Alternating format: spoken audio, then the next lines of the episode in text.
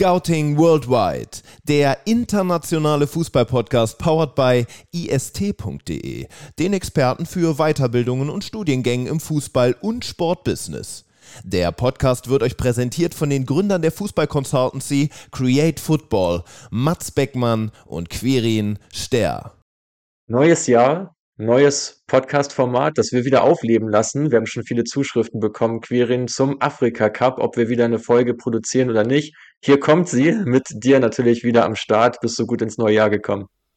Ich bin gut ins neue Jahr gekommen. Ich dachte, du sagst das neues Jahr, neues Glück und wieder über Tansania und Co. sprechen. ähm, also es ist auf jeden Fall wieder nicht ganz so leicht gewesen, recht viel zu den Teams auch rauszufinden, aber ich glaube, wir haben trotzdem eine, eine sehr, sehr coole Episode hier ähm, zusammengestellt und vorbereitet, wo brutal viel drinsteckt und jeder, der den Afrika Cup verfolgt, der muss eigentlich hier reinhören.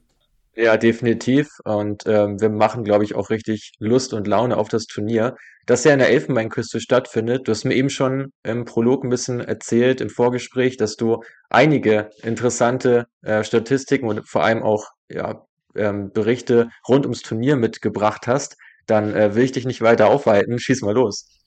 Ja, die Frage ist ja erstmal, warum heißt es AFCON 2023 und nicht AFCON 2024? Hast du da eine Antwort drauf? Mir ist nur aufgefallen in der Vorbereitung, dass auch zum letzten AFCON Cup war die Frage, ob der jetzt 21 oder 22 genannt wird. Ähm, das liegt ja vor allem an den Verschiebungen im Fußball-Terminkalender, möchte ich mal, ähm, mal tippen, was wahrscheinlich ja vor allem am Katar lag, würde ich, wäre meine erste Intention. Ja, fast richtig, beziehungsweise eigentlich ziemlich falsch. Äh, es, es, geht mehr, es, es geht mehr ums ganze Klima in Afrika. Das ist der, das ist der Hauptfaktor. Ich, ich gehe es mal kurz durch, weil ich es ganz interessant fand, mal so eine Auflistung zu sehen, was eigentlich in den letzten Jahren mit den ganzen Turnieren passiert ist. Also 2019 sollte man den AFCON eigentlich im Sommer spielen, so ganz normal, wie man es sonst auch mal vorhat, im Juni, Juli. Ähm, also quasi als Pandor zur EM, aber immer eben ein Jahr vor einer EM. Ähm, hat aber nicht funktioniert weil in Kamerun extrem starke politische Instabilität geherrscht hat. Äh, die Stadien waren nicht fertig, dann hat man das ganze Turnier nach Ägypten verschoben, hat auch dann alles problemlos geklappt. Ähm, die Elfenbeinküste sollte eigentlich 2021 im Sommer ausrichten, nachdem aber Kamerun ja bisschen ange war, dass man das Jahr, dass man zwei Jahre zuvor nicht ausrichten durfte, hat man dann das Turnier nach Kamerun gegeben, wo die Stadien dann auch fertig waren. Problem ist aber, Kamerun liegt fast am Äquator. Das heißt, du hast im Sommer eine extrem starke Regenzeit. Das heißt, man hat es wieder nach hinten verschoben auf den Januar, hat dann im Januar 22 gespielt.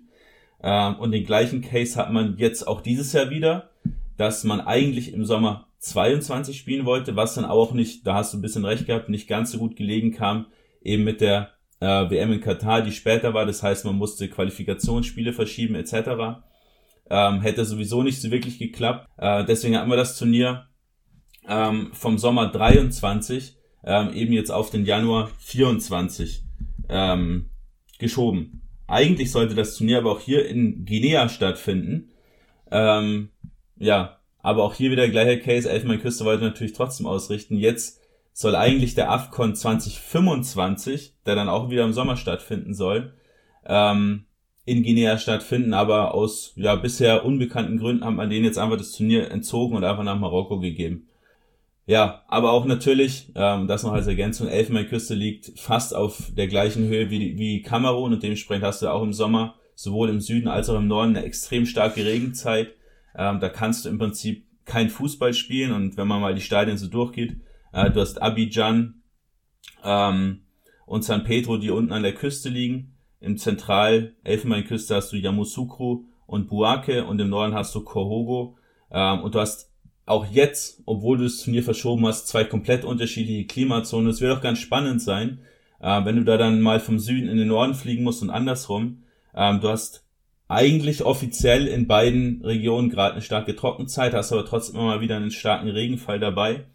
Ähm, Im Süden sehr viel Regenwald, also sehr, sehr ja, tropisches und feuchtes Klima und im Norden so ein Savannenklima, wie jetzt der äh, Geologe oder der, der Erdkunde-Freak sagen würde, äh, wo es extrem trocken und heiß ist, bis zu 40 Grad. Also es wird ja, mit Sicherheit kein Spaß, gerade wenn du eben oft diese Klimazonen wechseln musst. Ich fühle mich gerade extrem zurückgesetzt in der Mittelstufe Schulzeit, äh, als, als ich da auch über die Klimazone ein bisschen was erfahren durfte. Aber finde ich ja extrem wild auch wieder. Also gerade ja in Afrika bekannt, dass da organisatorisch äh, ein anderes Level herrscht als in Europa, was ja auch viele Spieler und Funktionäre immer wieder berichten. Und ich glaube, alleine an solchen Vergaben und dann doch kurzfristigen Änderungen sieht man doch immer äh, die Unterschiede ganz gut. Aber das macht es auch irgendwie so ein bisschen, ja, hat so ein bisschen diesen Oldschool-Charme, finde ich, wo eben nicht alles komplett durchgetaktet und ähm, ja, durchorganisiert ist, sondern da auch immer ein bisschen bisschen Platz ist für ein paar Überraschungen und vielleicht überrascht ja das eine oder andere klimatische Ereignis auch eine der Teams. Ja, kann ich mir auch vorstellen, dass es da wieder viele Überraschungen gibt. War auch in den letzten Jahren ganz, ganz oft so, dass du dann die AFCON-Spiele schaust und dann hast du ein richtig gutes Team, was gegen einen richtigen Außenseiter spielst und am Ende des Tages geht's dann trotzdem 0-0 aus. Ja. Ähm, ja. Weil die einen sich eben hinten verbarrikadieren, die anderen auch nicht so eine richtige Lösung finden. Da haben wir auch schon mal schon mal drüber gesprochen, dass eben vor allem ja diese ganzen zentral- und südafrikanischen Teams vor allem ja über ihre Physis kommen. Und da wirst du mit Sicherheit gleich auch noch mal ein bisschen zu einhaken. Hast du mir auch schon im, im Prolog so ein bisschen erzählt, dass du ein, zwei Auffälligkeiten hast. Ähm, und diese Teams, die vor allem über die Physis kommen, ganz selten einen richtig guten Spielmacher haben und dann eben auch solche tiefen äh, Defensivketten nicht so richtig durchbrechen können, äh, während natürlich gerade in Marokko, Algerien, Ägypten dann schon technisch sehr, sehr starke Spieler am Start sind. Aber noch kurz ein, zwei, äh, ein, zwei weitere Stories zum Turnier. Ähm, bis heute gibt es extrem viele Länder, wo die TV-Rechte noch ungeklärt sind. Äh, für den AFCON ist auch jedes Mal wieder bei der Austragung so, dass es da viele, viele Schwierigkeiten gibt. Zum ersten Mal gibt es tatsächlich Online-Tickets. Ähm, da erwartet man sich einen ziemlichen Besucheransturm aus, aus ganz Afrika. Ähm, ich habe tatsächlich auch mit dem Gedanken gespielt, da mal runter zu fliegen. Ähm, aber ist natürlich in der Januar-Transferperiode auch nicht ganz so leicht. Ähm, und, es, und es gibt auch wieder einen, äh, einen Videoschiedsrichter. Bin ich mal gespannt, wie gut der funktioniert. Da gab es ja vor zwei Jahren die verrückte Geschichte, dass da ein Balljunge äh, den Videobildschirm ausgesteckt hat, um sein Handy aufzuladen. Ähm, und dann konnte man dann ein Tor nicht überprüfen. Ähm, ja, Interessant vielleicht noch zu zwei Teams, Kenia und Zimbabwe, äh, die beide nicht beim Turnier teilnehmen dürfen. Kenia, äh, weil die Regierung der Fördergelder für den Fußballverband unterschlagen hat, ähm, wurden die gesperrt vom afrikanischen Fußballverband und in Zimbabwe äh, wurde sogar der ganze Fußballverband aufgelöst, äh, weil der weibliche Schiedsrichterinnen, ähm, ja, da gab es einige Übergriffe drauf und deswegen ja, hat man dann sich dazu entschieden, den ganzen Fußballverband einfach aufzulösen. Ähm, 24 Teams, sechs Gruppen. Wir starten äh, auch demnächst mal rein. Äh, die Favoriten Senegal, Marokko, Ghana, Nigeria und die Elfenbeinküste, zumindest auf dem Papier.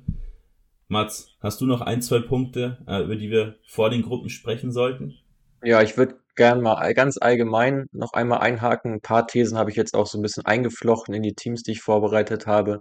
Aber ich finde es wirklich ganz extrem, dass auf dem afrikanischen Kontinent, fast egal auf welche Nation du schaust, du hast eigentlich fast überall eine totale Disbalance, was die Positionen anbelangt. Also du hast immer wieder Positionen, gerade so IV, vor allem ZM und natürlich Flügelstürmer, wo du teils ein brutales Überangebot hast an wirklich qualitativ guten Spielern. Du hast kaum Spielmacher, du hast kaum wirklich gute Außenverteidiger und Torhüter natürlich noch rarer gesät, was ja, glaube ich, jetzt auch schon seit einigen Jahren immer wieder ein Thema ist, auch gerade bei solchen äh, größeren Turnieren auf dem afrikanischen Kontinent. Also das finde ich wirklich ganz, ganz extrem. Daran hat sich auch nicht so viel geändert. Das haben wir ja schon so ein bisschen angesprochen, als wir das letzte Mal über den Afrika Cup geredet haben, äh, dass das natürlich immer wieder eine große Herausforderung ist, dann sich eben Chancen zu erspielen, obwohl du teilweise ja sogar Spieler hast, die diese Chancen verwerten können, aber du häufig gar nicht in diese guten Abschlusspositionen gelangst, äh, weil einfach viele Spieler doch tendenziell mit ihrer Physis, über ihre Physis kommen und auch eher defensiv denken oder eben etwas egozentrisch immer das Eins gegen Eins suchen.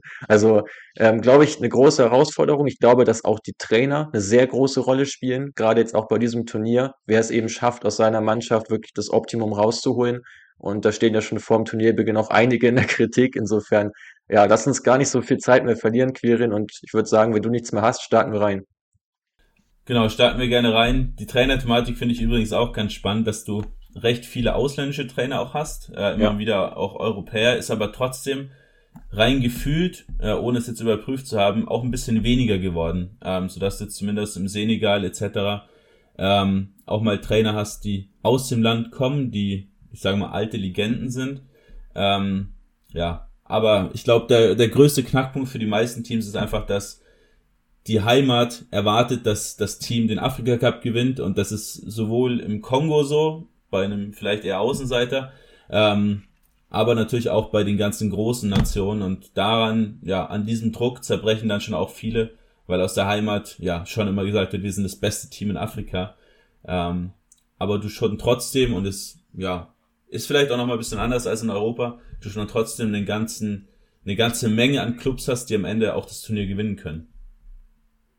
Definitiv. Ja, eines davon ist äh, der Gastgeber, wenig überraschend, äh, die Elfenbeinküste. Jean-Louis Gasset ist dort der Trainer äh, mit französischen Wurzeln. Ähm, generell die Elfenbeinküste ein Team, ähm, die recht häufig das System gewechselt haben, jetzt auch gerade im Verlaufe der Quali, ähm, setzen normalerweise auf ein 4-3-3-System, ähm, das sie spielen, hatten auch teils echt Probleme in der Qualifikation sich durchzusetzen, unter anderem glatt 0 zu 3 in Sambia verloren. Ähm, generell das Mittelfeld, wie ich eben schon angesprochen habe, so ein klassisches afrikanisches Mittelfeld, ganz, ganz starke Balleroberer dabei mit Seko Fofana, äh, der jetzt ja in die Wüste gewechselt ist aus Lens, äh, mit Franck Cassier, den man noch aus seiner Zeit bei Milan kennt, und Ibrahim Sangare, der auch für Nottingham Forest immer wieder immer stärker wird. Also die drei wirklich das klare Herzstück der Mannschaft. Meistens sehr viel Beibesitz, ähm, dazu ja kaum offensive Mittelfeldspieler, was wir eben schon angesprochen haben. Gerade diese Kreativität, fehlt dem Team doch sehr, sind da extrem eben auf die Flügelspieler angewiesen. Gerade Jeremy Boga ähm, hat da eine sehr wichtige Rolle, dass er eben vom Flügel immer wieder kreiert. Äh, ansonsten Nicolas Pepe, den man noch kennt, äh, Christian Kouame, Spieler, die auch viel über Carries kommen, die den Ball eher schleppen, als jetzt unbedingt selber ähm, ja, zu, für allzu viel Torgefahr zu sorgen. Und das ist natürlich das Hauptthema bei der Elfenbeinküste, der Sturm.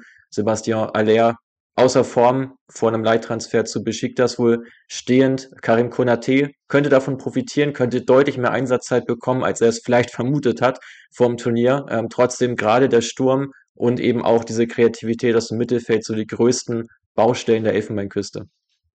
Ja, und da kann man sich schon wieder drauf gefasst machen, was dann passiert, wenn zum Beispiel ein Haller vorne drin spielt, der ja noch angeschlagen ist, aber ein Haller vorne drin wird natürlich mit Flanken gefüttert, ähm, ja, mit seiner Physis ein Konate, der braucht eigentlich ein bisschen Platz mit seinem Tempo, was du jetzt auch, ja, zumindest in der Gruppe jetzt gegen Guinea-Bissau oder auch gegen Äquatorial Guinea nicht unbedingt haben wirst. Ähm, ja, wird schon wieder interessant, wie man da die Chancenkreation gestaltet. Äh, ich sehe es ähnlich. Du hast auch mit Fofana einen Spieler, auch mit Sangare, die extrem viel mit dem Ball laufen. Also es ist gar nicht mal unbedingt so, dass man über Passkombination das Tempo vorantreibt. Ähm, ja, Abwehr finde ich auch extrem spannend. Da wirst du mit Sicherheit gleich noch was zu sagen. Besonders, ja, Usman Diomande für mich einer der absoluten Shootingstars im letzten Jahr in Europa. Gerade für Sporting ja den großen Durchbruch geschafft in der Innenverteidigung. Auch relativ spielstark, muss man dazu sagen, was ja auch nicht auf alle kantigen äh, afrikanischen IVs zutrifft. Dazu ja noch mit Evan Dicker, dem äh, ehemaligen Frankfurter, der jetzt für Rom spielt, einen gestandenen Mann und natürlich Kosunu von Leverkusen, ähm, so ein bisschen die große Überraschung ja auch in der aktuellen Saison Wilfried Singo gewesen, der ähm, nach Monaco gewechselt ist aus Turin, dort meistens als Wingback gespielt hat und jetzt in Monaco als rechter Innenverteidiger häufig spielt, gerade mit seinem Körperbau, mit seiner Physis, Athletik, da auch eine ganz spannende Option. Könnte also auch sein, dass eben die Elfenbeinküste, wie ich schon angesprochen hat, gerne mal von Gegner zu Gegner ein bisschen im System variiert, vielleicht auch mal mit einer Dreierkette aufläuft, würde mich nicht überraschen, dass man dort versucht, vor allem diese Kreativität durch Flexibilität etwas auszugleichen und einfach unausrechenbar zu sein. Ähm, aber trotzdem, ich sehe die Elfenbeinküste bei weitem nicht so favorisiert, wie sie wahrscheinlich in ihrem Heimatland gesehen werden, äh, weil ich finde, dass auch die ja, individuelle Spielerqualität nicht so hoch ist, wie sie es vor ein paar Jahren schon mal hatten. Ähm, also da finde ich mit Gervinho, mit Drogba natürlich ganz andere Kaliber auf dem Feld gewesen, als es jetzt der Fall sein wird. Ja, trotzdem für mich das Team mit der meisten Physis im Turnier. Ähm, da ja, hat man vielleicht mit dem Senegal nochmal so einen Konkurrenten, aber ansonsten ja, ähm, die Flügelspieler finde ich auch sehr, sehr spannend und das entscheidende Spiel wird ja vermutlich um den Gruppensieg am zweiten Spieltag passieren, wenn man auf Nigeria trifft, die jetzt ja mit Victor Boniface auf einen ihrer absoluten Schlüsselspieler vorne drin ja verzichten müssen und mit Didi auch auf ihren Mittelfeldmotor äh, verzichten müssen. Genau, natürlich sehr, sehr bitter. Gerade Boniface, glaube ich, braucht man wenig zu sagen, in was für einer Form er sich gerade befunden hat.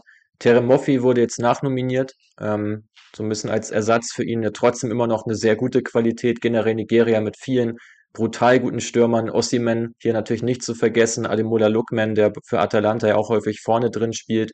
Umar Sadiq äh, von San Sebastian und Nacho auch immer noch dabei, ähm, der jetzt im Verein nicht allzu viel gerissen hat, aber gerade für die Nationalmannschaft eigentlich immer zum festen Stamm auch, auch zählt.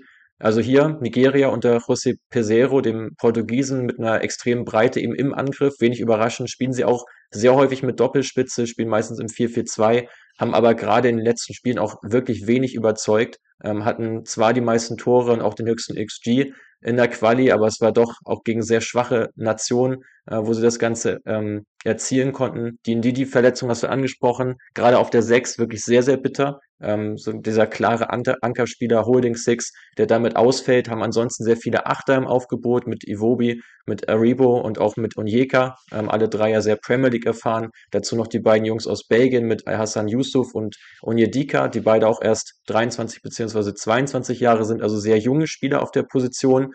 Ähm, bin mal gespannt, ob ihnen das nicht zum Verhängnis wird. Gerade eben, wenn du mit zwei Achtern spielst im zentralen Mittelfeld, gibt's da immer wieder die Möglichkeit, dass du in Kontersituationen nicht allzu gut gestaffelt bist.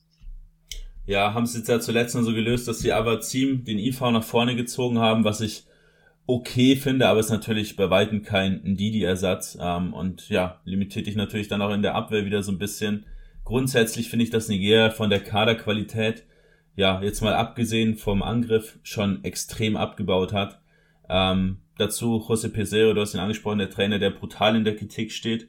Äh, dem wird vorgeworfen, dass er keine Identität hat, äh, dass er keine ja, Taktik wirklich hat, mit der er dann auch eben ja gegen diese tiefstehenden Ketten dann auch was reißen kann.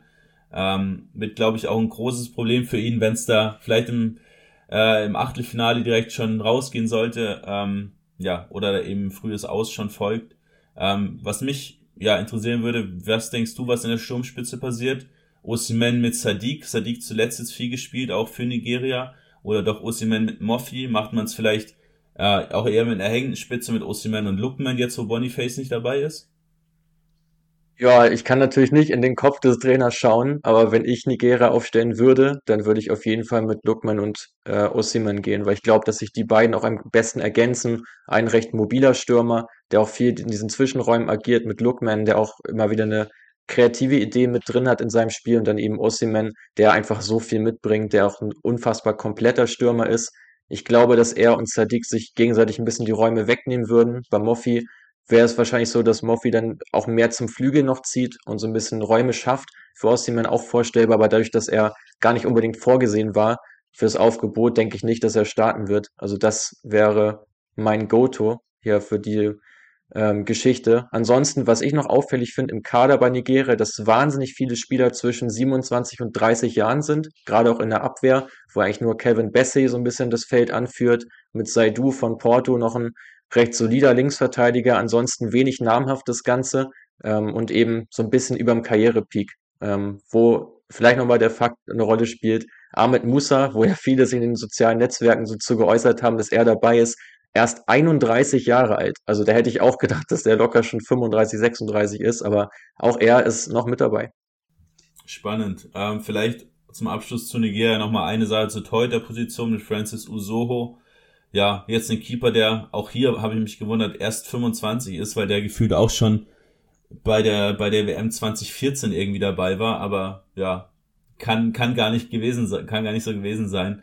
Äh, da finde ich ganz interessant, dass Maduka Okoye der ja Ex-Düsseldorfer, der jetzt in, in Udine spielt in Italien, ähm, gar nicht nominiert wurde, der auch zuletzt gar nicht dabei war beim Turnier.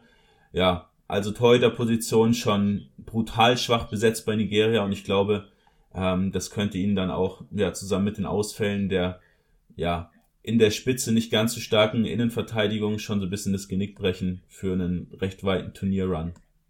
Ja, gehe ich grundsätzlich mit. Ähm, wenn wir aber gleich über die anderen Teams aus der Gruppe sprechen, sollte zumindest mal die Qualifikation für die K.O.-Phase nicht zum großen Problem werden, denke ich. Denkst du, Guinea-Bissau oder Äquatorial Guinea können da, ich sage mal, ein bisschen was ausrichten, gerade Äquatorial Guinea mit dem jüngsten Team im Turnier, äh, mit einer ganz einer guten Intensität äh, gegen den Ball, ähm, da vielleicht mit ja einem Achtungserfolg. Womöglich. Also Juan Micha, da ja der Trainer seit 2020, die haben ja auch schon beim letzten Afrika Cup total überrascht, ins Viertelfinale gekommen, Algerien und Mali bezwungen, was auch überhaupt nicht äh, vorherzusehen war, haben auch in der Quali wieder ein Ausrufezeichen gesetzt und 1-0 sich gegen Tunesien durchsetzen können. Ansonsten eine recht namenlose Mannschaft, muss man sagen, defensiv extrem stabil, haben jetzt im Kalenderjahr 2023 nur ein halbes Gegentor pro 90 Minuten kassiert, vier Spiele zu null gewonnen, ganz, ganz stark. Offensiv dagegen ziemlich miserabel unterwegs. 22 Prozent ihrer Schüsse nur aufs gegnerische Tor, wirklich sehr, sehr wenig. Ansonsten zum Kader, vor allem Saul Coco, ähm, der in der Aufstiegssaison von Las Palmas Stammspieler war, jetzt auch in der Liga immer wieder spielt. Sehr, sehr temporeich, sehr kopfballstarker Verteidiger, der dazu auch im Vertikalpassspiel seine ähm, Qualitäten hat und auch in der Quali total überzeugend war. Also den sollte man hier auf jeden Fall auf dem Schirm haben. Ansonsten paar Spieler noch dabei, ähm, wo es eine ganz interessante Geschichte gibt. Keeper Ovono, der ist Ersatzkeeper bei Alaves und Mittelfeldmotor Machin. Finde ich sehr interessant, dass der aus der Malaga-Jugend stammt und in seiner Karriere seit 2016 für sechs verschiedene Vereine in Italien gespielt hat und insgesamt dreimal an Pescara verliehen und einmal dorthin verkauft wurde. Was sagst du dazu? ja, verrückt. Ja, aber zeigt doch den Impact äh, von, ja, ich weiß gar nicht, wie der Fachbegriff dafür ist, aber von Spielern, äh, die eben für Äquatorial Guinea spielen, die aber gar nicht dort geboren wurden. Ja. Ähm, ist natürlich ja durch die Vergangenheit als spanische ähm, als spanische Kolonie schon auch ja. ja eben von Spielern wie eben im Saul Coco etc. geprägt. Ähm, aber es natürlich auch viele andere, die jetzt auch in ganz Europa verteilt sind. Also das ist ja Spiel, wirklich Spieler, die in Rumänien sind, äh, Spieler in Polen. Du hast äh, mit Charles, äh, mit, mit Carlos Acapo hast einen Spieler, der in der MLS spielt. Also schon ja eine recht verrückte Mannschaft ähm, von der Zusammenstellung her, aber ich glaube auch, wie du gesagt hast, ähm, letztes, äh, beim letzten Turnier auch schon überzeugt. Und jetzt, ja, als Weltranglisten Platz 88. halt auch eigentlich nichts zu verlieren. Nee, definitiv nicht. Und eben diese starke Defensive hier nochmal hervorgehoben, die gerade bei so einem Turnier natürlich eine ganze Menge bewirken kann. Äh, ja, Guinea-Bissau schließt die Gruppe ab. Basiro Kande, da der Trainer, haben in der Quali gegen Nigeria gewonnen. Auch das ein absolutes Ausrufezeichen. 4-1-4-1-System sehr häufig, äh, meistens aber sehr unglücklich wirklich im Abschluss, haben sehr wenige Chancen kreieren können, haben auch beim letzten Afrika Cup keinen einzigen Treffer erzielen können, obwohl sie fast drei Expected Goals hatten. Ähm, ja, immer wieder per Dribblings werden sie da gefährlich, haben so ein bisschen das Problem, dass ihnen so dieser Tiefgang fehlt, per Pass nochmal ja, die letzte Linie zu überspielen, sind auch nie ins Abseits gelangt, was ich auch einen starken Indikator dafür finde, dass da einfach dieser Tiefgang ganz stark fehlt. Ansonsten ein paar ganz interessante Spieler dabei. Mama Balde, ähm, letzte Saison mit zwölf Treffern für Troyes in der französischen Ligue 1 unterwegs gewesen, jetzt für Lyon. Hat über acht Dribblings auch beim letzten Turnier schon dabei gehabt, häufig über den Flügel kommend. Linksverteidiger Fali Kandé, sehr starke Leistung in Portimonense ähm, abgeliefert, jetzt inzwischen in Metz unterwegs. Ähm, Daisio, der auch in Portugal ähm, seine Wurzeln hat, äh, für Belenenses gespielt, für die Jugend von Benfica, inzwischen auf Zypern unterwegs, für Apoel Nicosia, absoluter Stammspieler im zentralen Mittelfeld. Und für mich so der spannendste Spieler gerade im Kader ist Francolinho Diu. 2004er Jahrgang, spielt für Midtjylland, äh, spielt interessanterweise mit der Rücknummer drei im Sturm. Gibt's auch nicht so häufig. Ähm, ansonsten ja schon sechs Ligatore erzielt, sein Expected Goals wird deutlich übertroffen, also ein ganz junges, hoffnungsvolles Talent für die Nation Guinea-Bissau, auf den man unbedingt mal schauen sollte. Ja, dann hoffe ich auch, dass er auf Minuten kommt und dass man nicht einfach nur mit langen Bällen auf den zwei Meter großen Zino Gano spielt. äh, das ist natürlich die äh, Alternativvariante. Ähm, ja, lass uns zur Gruppe B übergehen, Mats, ähm, mit, ja, mit Ägypten, ja, eigentlich das beste Team in Afrika in den letzten 20, 30 Jahren. Schon siebenmal den AFCON gewonnen. Ähm, jetzt auch wieder Favorit oder eher ein bisschen Außenseiter für dich? Ja, ähm, ich, ich gehe da gleich drauf ein, vielleicht kurz, um die Gruppe A nochmal abzuschließen. Meine Prognose hier. Ähm, Nigeria, denke ich, kommt als erster sogar weiter. Elfenbeinküste sehe ich auf zwei. Äquatorial Guinea auf drei, die gute Chancen haben, auch gerade mit einem guten Torverhältnis dann auch weiterzukommen, weil die vier besten Gruppen Dritten kommen ja ebenfalls in die nächste Runde und Guinea-Bissau sehe ich auf dem letzten Platz. So, Ägypten. Rui Vitória, da ja der Trainer, wie, wieder mal ein Portugiese, auch das äh, hier häufig der Fall, wenn man sich eben ausländischen Trainer dazu holt. Ägypten ja erst im Finale ausgeschieden beim letzten Afrika Cup, ähm, der dennoch relativ glücklich dabei gewesen. Also haben wirklich im Angriff sehr effizient agiert, waren in allen K.O.-Spielen nach Expected Goals unterlegen. Ähm, also haben da schon das Quäntchen Glück gehabt und natürlich vor allem Mo Salah, der den Angriff anführt, der jetzt im letzten Testspiel vorm Afrika Cup interessanterweise so ein bisschen ins Zentrum gerückt ist. Ähm, da hat man sich einen ganz besonderen Kniff überlegt, um einfach mehr Bindung noch zum Spiel zu geben, äh, mehr noch ja das Spiel zu ordnen, so ein bisschen wie es Messi ja auch bei Argentinien getan hat, so ein bisschen eingerückt vom Flügel, dort sich den Ball abholend, viele Steckpässe gespielt, von da aus Torschussvorlagen gegeben. Auch das eine denkbare Option, um einfach offensiv neu, noch einen Spieler mehr ins Spiel zu bringen, weil gerade der Angriff ist mit am stärksten besetzt in der Mannschaft. Bei Ägypten Mamouche da ja zu nennen aus Frankfurt, Trezeguet, der für Trabzon spielt, Mostafa Mohammed, ein klarer Targetman, wuchtiger Mittelstürmer aus Nantes, äh, der noch mit im Aufgebot steht, die wirklich sehr, sehr interessant im Mittelfeld. Ja, hapert so ein bisschen. El Neni total ohne Einsatzzeit bei Arsenal. Auch da mal wieder fraglich, warum er überhaupt seinen Vertrag verlängert hat, kommt da nicht zur Geltung. Generell sehr viele Spieler aus der heimischen Liga auch bei Ägypten im Kader. Ähm, ja, und dieser Ansatz von Vitoria, äh, der ja seit dem 0 zu 2 gegen Äthiopien der Trainer ist, ähm, von Ägypten, ja, deutlich stabiler geworden, ähm, haben sehr viel Beibesitz logischerweise, aber gehen auch deutlich aktiver jetzt ins Gegenpressing, was ja auch recht typisch ist für diese nordafrikanischen Mannschaften, dass man da immer wieder versucht, sofort nach Ballverlust nachzusetzen, um eben so direkt wieder in Beibesitz zu kommen und sich womöglich auch, ja, ein bisschen leichter äh, zu tun, um eben Angriffe zu Ende zu führen. Ja, so ein bisschen muss ich dagegen steuern, also gegen den Ball auf jeden Fall verbessert, äh, was aber besonders Rui Vitoria, der übrigens einen Vierjahresvertrag unterschrieben hat, ähm, wo auch extrem viele Fans sehr, sehr kritisch dabei sind, dass man so einem Trainer, also der ist jetzt auch schon zwei Jahre in seinem Vertrag drin, aber dass man so einem Trainer einen Vierjahresvertrag gibt, haben auch viele nicht verstanden. Ähm, es ist mit dem Ball schon oft sehr, sehr pragmatisch, also da ist richtig gesagt viel Ballbesitz, aber auch wenig Ballprogression, man bekommt den Ball gar nicht so richtig gut äh, eben ins letzte Drittel, was eben vor allem am Mittelfeld auch liegt, weil man da ähm, ja genauso wie auch in der Abwehr wenige Spieler hat, die so ein Aufbauspiel wirklich auch auf einem gewissen Niveau lenken können. Äh, da hat man jetzt mit Marwan Ateya und mit Imam Ashur, äh, die beide für Al-Achli spielen, fürs, fürs Top-Team in der Liga, zwei Spieler ausgegraben, die beide 25 sind, äh, die jetzt zuletzt auch viel gespielt haben und die beide gelten so ja im Zentrum so ein bisschen als die Hoffnungsträger Ägyptens, ähm, die vor allem mehr Kreativität reinbringen, die auch gerne mal einen Steckpass spielen, äh, die einfach dafür sorgen, dass das Spiel vertikaler ähm, ausgerichtet wird und auch eben per Passspiel vertikaler ausgerichtet wird. Ja, und da rechne, rechne ich mir schon auch aus, dass man gerade eben einen Salah, einen Trezeguet, der vermutlich mit Mamouche so ein bisschen ähm, um die Position auf links kämpfen könnte, wobei Mamouche natürlich auch zentral spielen kann, äh, aber dass man eben gerade solche Spieler ähm, ganz gut in Szene gesetzt bekommt. Ja, definitiv. Also ich glaube, bei Ägypten wird einfach sehr viel davon abhängen, wie man schafft, mit den Spielern eben aus der ägyptischen Liga äh, ein Gerüst zu bauen, das eben auch den Qualitätsansprüchen genügt, die auch eben dann gut zusammenpassen. Ja, wird, glaube ich, ein sehr entscheidendes Turnier auch für Rui Vitoria, ähm, wie positiv oder negativ das dann gestaltet wird, weil gerade in Ägypten sind ja die Erwartungen auch sehr, sehr hoch, ähm, was sich, glaube ich, auch historisch bedingt äh, ganz gut ableiten lässt. Hinter Ägypten oder vermutlich sogar vor Ägypten, musst du mir gleich sagen, ähm, Ghana als das zweite Top-Team in der Liga, ähm, haben den AFCON auch schon viermal gewonnen. Ähm, ja, was sind da die Schlüsselspieler und was traust du Ghana zu, gerade mit Mohamed Kudus, der ja, ja, gefühlt über, über den Wolken schwebt, so wie, äh, so gut wie es bei dem momentan funktioniert bei West Ham. Ja, genau. Also wirklich alle Hoffnungen liegen offensiv ja vor allem auf Kudus, ähm, hast du schon richtig beschrieben. Ähnlich wie bei Ägypten, fast noch drastischer jetzt bei Ghana steht der Trainer in der Kritik. Chris Hutton hat da übernommen von Otto Addo, der ausschließlich für die Weltmeisterschaft ähm, Ghana übernommen hat. Ist jetzt schon der dritte Trainer nach dem letztmaligen Afrika Cup, was auch so ein bisschen aussagt, dass diese Entwicklung bei Ghana nicht wirklich, ja, nicht wirklich kontinuierlich voranschreitet, haben eine ausgeglichene Tordifferenz nach 14 Spielen nach dem Turnier, ist für eine Top-Nation natürlich auch viel zu wenig.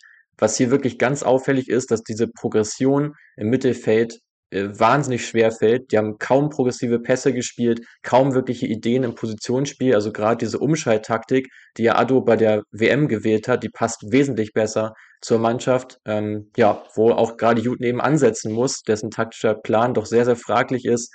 Torwart, Innenverteidigung, alle ähm, relativ spielschwach, im Mittelfeld ziemlich passiv, ähm, also auch viele Spieler dabei, die doch eher abwartend agieren. Ähm, und gerade natürlich der fehlende Thomas Partey reißt hier mal wieder eine Lücke rein, ähm, wo vor allem natürlich Abdul äh, Samit ähm, so die Schlüsselrolle übernehmen muss äh, im zentralen Mittelfeld, um eben dieser Ankerspieler dann zu sein. Ja, vorne, ähnlich wie bei der Elfenbeinküste, sehr viele Spieler, die über Carries kommen, gerade Iñaki Williams hier zu nennen, Jordan Ayew, Antoine Semenyo, die sehr viel Erfahrung natürlich mitbringen, teils ja auch aus der Premier League, mit Painsil, Bukari, Königsdörfer, Nuamar, eigentlich alle Spieler, die gerne mit dem Ball am Fuß ähm, voranschreiten, die ger gerne auch ins Dribbling gehen, ähm, aber bei denen halt die Anschlussaktion zum Teil doch sehr unklar ist, zum Teil auch sie selber diejenigen sind, die die Abschlüsse sich nehmen, also weniger die Vorbereiter sind und ja, schließt sich so ein bisschen das größte Problem an bei Ghana, dass so die ganz klare Nummer eins in der Sturmspitze fehlt, ähm, wo ja normalerweise Iñaki im Verein häufig eingesetzt wird, in der Nationalmannschaft aber häufiger auch über den Flügel kommt. Hier fehlt mir einfach dieser klare Torjäger, auf den alles zugeschnitten, alles ausgerichtet ist und das glaube ich, ja, wie Ghana das in den Griff bekommt, das wird wahrscheinlich bei Ihnen über den Turnierverlauf entscheiden. Ja, kann mir durchaus vorstellen, dass man da mit Kudos vorne drin geht. Ähm, hat er ja auch im, im Verein oft gespielt, in Dänemark, jetzt auch bei West Ham immer wieder, teilweise auch bei Ajax. Ähm, denke, das ist vermutlich die realistischste Lösung, wobei man auch sagen muss, ähm, solange die beiden Ayu-Brüder äh, nominiert werden, sind die Gefühle auch immer auf dem Feld. Ähm, ja, die haben wirklich da sämtliche Freiheiten, besonders Andre Ayu, der wieder nominiert wurde, wo es auch hier einiges an Kritik gab, dass viele gesagt haben, Ayu ist größer als der Fußballverband äh, etc. Ähm, dementsprechend ja auch nicht alles ganz im Reinen. Ähm, was ich ganz spannend finde, dass du halt grundsätzlich ein großes Problem hast gegen tiefstehende Gegner. Also das war bei allen letzten Turnieren so, das war immer so bei den Qualifikationsspielen, äh, weil du einfach auch hier noch deutlich weniger als die anderen Teams irgendeinen Spielmacher hast. Ähm, das hätte Kofi Chiré vielleicht so ein bisschen beheben können, der fehlt aber verletzt, genauso wie Sulemana, du hast Partey angesprochen, äh, auch Lemte fehlt verletzt, auch hier, ja, nochmal ein Downgrade auf jeden Fall für die Außenverteidigerposition, wo man auch überhaupt nicht gut besetzt ist. Ähm, ja, also für mich auch ein Kader, wie du vorhin richtig gesagt hast, der extrem unausgeglichen ist und da bin ich mal gespannt, ob es dann die ja doch guten Flügelspieler dann rausreißen mit ihren Einzelaktionen. Ähm, ja, aber kann mir auch nicht vorstellen, dass Ghana übertrieben weit kommt im Turnier. Ja, gehe ich komplett mit. Lass uns äh, ruhig direkt weiterschreiten in der Gruppe. Cap Verde haben wir noch offen äh, mit einem heimischen Trainer, ähm, die auch Ausrufezeichen setzen konnten, wie so viele kleine Nationen beim Afrika Cup ähm, gegen Kamerun ähm, ein Unentschieden erreicht, haben auch im Turnier ähm, ja nicht wirklich viele Schüsse abgegeben, also kommen auch vor allem über diese defensive Stabilität haben im System häufig variiert, 3-4-3 da teils gespielt, teils aber auch so ein 4-2-2-2, versuchen eigentlich immer, dass die Außenverteidiger die Wege mit nach vorne suchen, um eben zu unterstützen. Ja, setzen ganz stark auf diesen Konterfußball und haben natürlich mit Mosambik zumindest eine recht machbare Aufgabe auch in ihrer Gruppe, könnten womöglich überraschen, haben ganz paar äh, Spieler, die wirklich sehr interessant sind, ähm, die ich kurz nochmal nennen möchte. Logan Costa, äh, allen voran, ähm, Innenverteidiger von Toulouse, der Stammkraft ist in der Ligue A, dort auch sehr stark in der Luft agiert, dazu relativ beisicher ist, also hier ein recht spielstarker, äh, ausgereifter Innenverteidiger. Ansonsten alle weiteren Spieler mal wieder Flügelspieler, Giovanni Cabral von Salernitana, ähm, der auch meistens egoistisch selber auch den Abschluss sucht. Helio Valera, den man hier, glaube ich, noch nicht so oft gehört hat, ähm, 21-jähriger Spieler von Portimonense, ähm, Stammspieler in der portugiesischen Liga, vier Tore in 16 Spielen, auch ganz ordentlich. Ähm, sehr viele seiner sieben Dribblings gewonnen, 65 Prozent hier, sehr, sehr starke Anschlussaktion, fehlt ihm noch so ein bisschen, ist aber ein ganz interessanter Spieler. Und Brian Teixeira aus Graz, ähm, sehr trickreicher, wendiger Flügelspieler, der immer wieder zur Grundlinie stößt, dadurch auch für Tiefe sorgt. Also ein paar Waffen hat, äh, Cap, hat Cap, Verde auf, Cap Verde auf jeden Fall. Ähm, sie müssen einfach sehen, äh, dass sie gerade defensiv sehr kompakt äh, stehen, um eben auch gerade gegen die größeren Teams vielleicht mal einen Punkt mitzunehmen. Ja, auf jeden Fall. Was mich ein bisschen überrascht, das vielleicht noch abschließend, dass man Duke ja, von Aberdeen nicht nominiert Stimmt. hat, der letztes Jahr ja mhm. an die 20 Treffer in, in Schottland erzielt hat. Äh, jetzt vorne drin mit Brian Teixeira, ja, ein Stürmer, der eigentlich auch kein richtiger Stürmer ist. Ähm, ja, bin ich mal gespannt. Aber auf jeden Fall, wie du richtig gesagt hast, ein sehr spannendes Team, viele sehr unbekannte Spieler. Ähm, und ich glaube, das Gleiche trifft auch auf Mosambik zu. Genau. Die haben insgesamt ein bisschen Glück gehabt mit ihrer Quali-Gruppe, hatten einen relativ leichten Weg ins Turnier und trotzdem, gerade auch bedingt durch Verletzungen, defensiv sehr instabil agiert im 4-2-3-1. Rainedo Mandava da natürlich zu nennen von Atletico Madrid, der in der Quali eben verletzungsbedingt häufig ausgefallen ist. Ähm, offensiv, ja, nur knapp ein Expected Goals pro 90, auch nicht gerade ähm, ein Paradebeispiel von Qualität. Äh, neben Mandava noch ein paar Spieler, die man kennen kann. Maxer unter anderem, fünf Jahre für Stadren gespielt. Alphons Amade aus der Hoffenheim-Jugend mit dabei, seit 2021 in Ostende unterwegs in Belgien und absolutes Top-Talent im Team Geni Katamo, 22-jähriger Flügelspieler von Sporting Lissabon, ganz, ganz spektakulärer Spieler, äh, Linksfuß, der über den rechten Flügel häufig kommt, bei Sporting ja meist als rechter Wingback unterwegs, obwohl er eigentlich äh, klarer Offensivspieler ist. Dabei immer sehr mutig, sieben Dribblings pro 90 Minuten. Ähm, gerade bei Mosambik offensiv natürlich so der Spieler, ähm, der über eine Einzelaktion den Unterschied machen soll. Ob er das kann, wird man jetzt im Turnier sehen. Ja, und ganz spannend ist ja, wen äh, Katamo in dem Zentrum füttern soll, und zwar Stanley Ratifo, äh, der für Pforzheim in der fünften Liga in Deutschland spielt. Ähm, ja, auch wieder eine ganz, ganz verrückte Geschichte. Ich habe mir da vor ein paar Tagen mal ein bisschen äh, seine Instagram-Stories etc. angeschaut. Ist schon wirklich cool zu sehen. Ähm, ja, auch wie das ganze Land eben dahinter steht.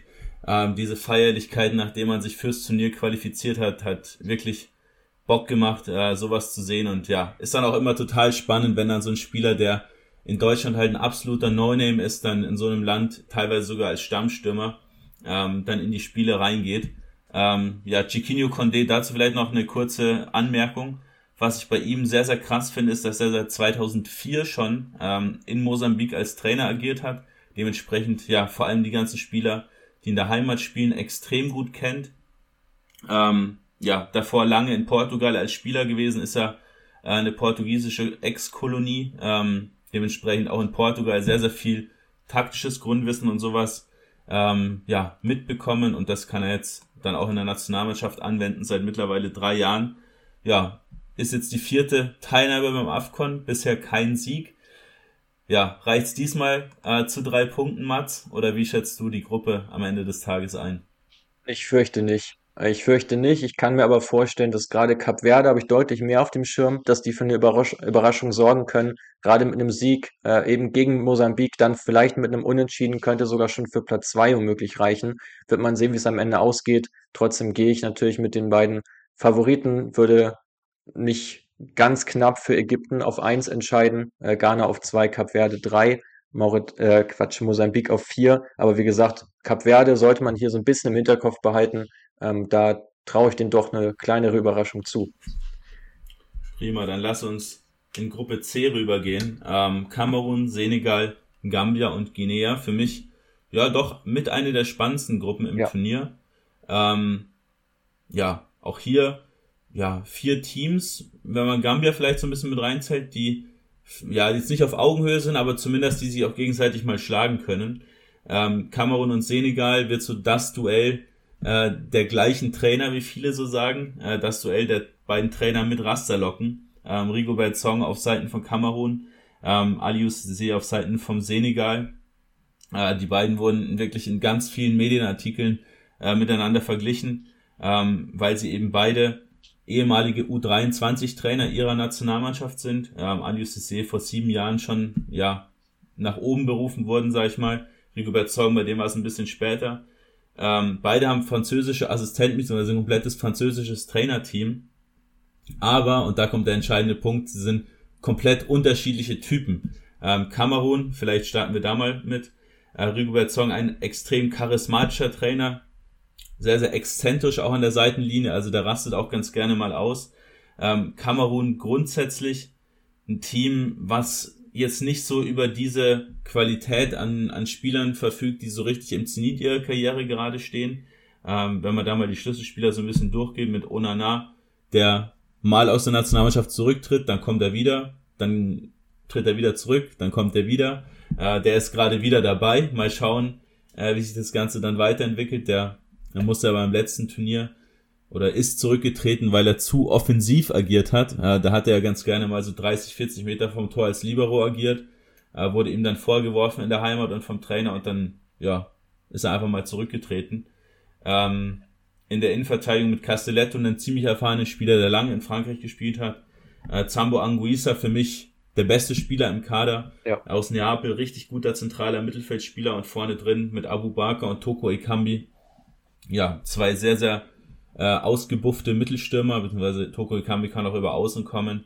Ähm, ja, aber die verfügen auf jeden Fall über extrem viel Erfahrung im dann doch jüngsten Top-Team äh, im Turnier, was dann doch spannend ist, weil ich gerade gesagt habe, wenige Spieler im Zenit, du hast viele Spieler, die sind recht alt, ähm, aber dann teilweise auch ja ein paar ganz spannende Talente, die dabei sind.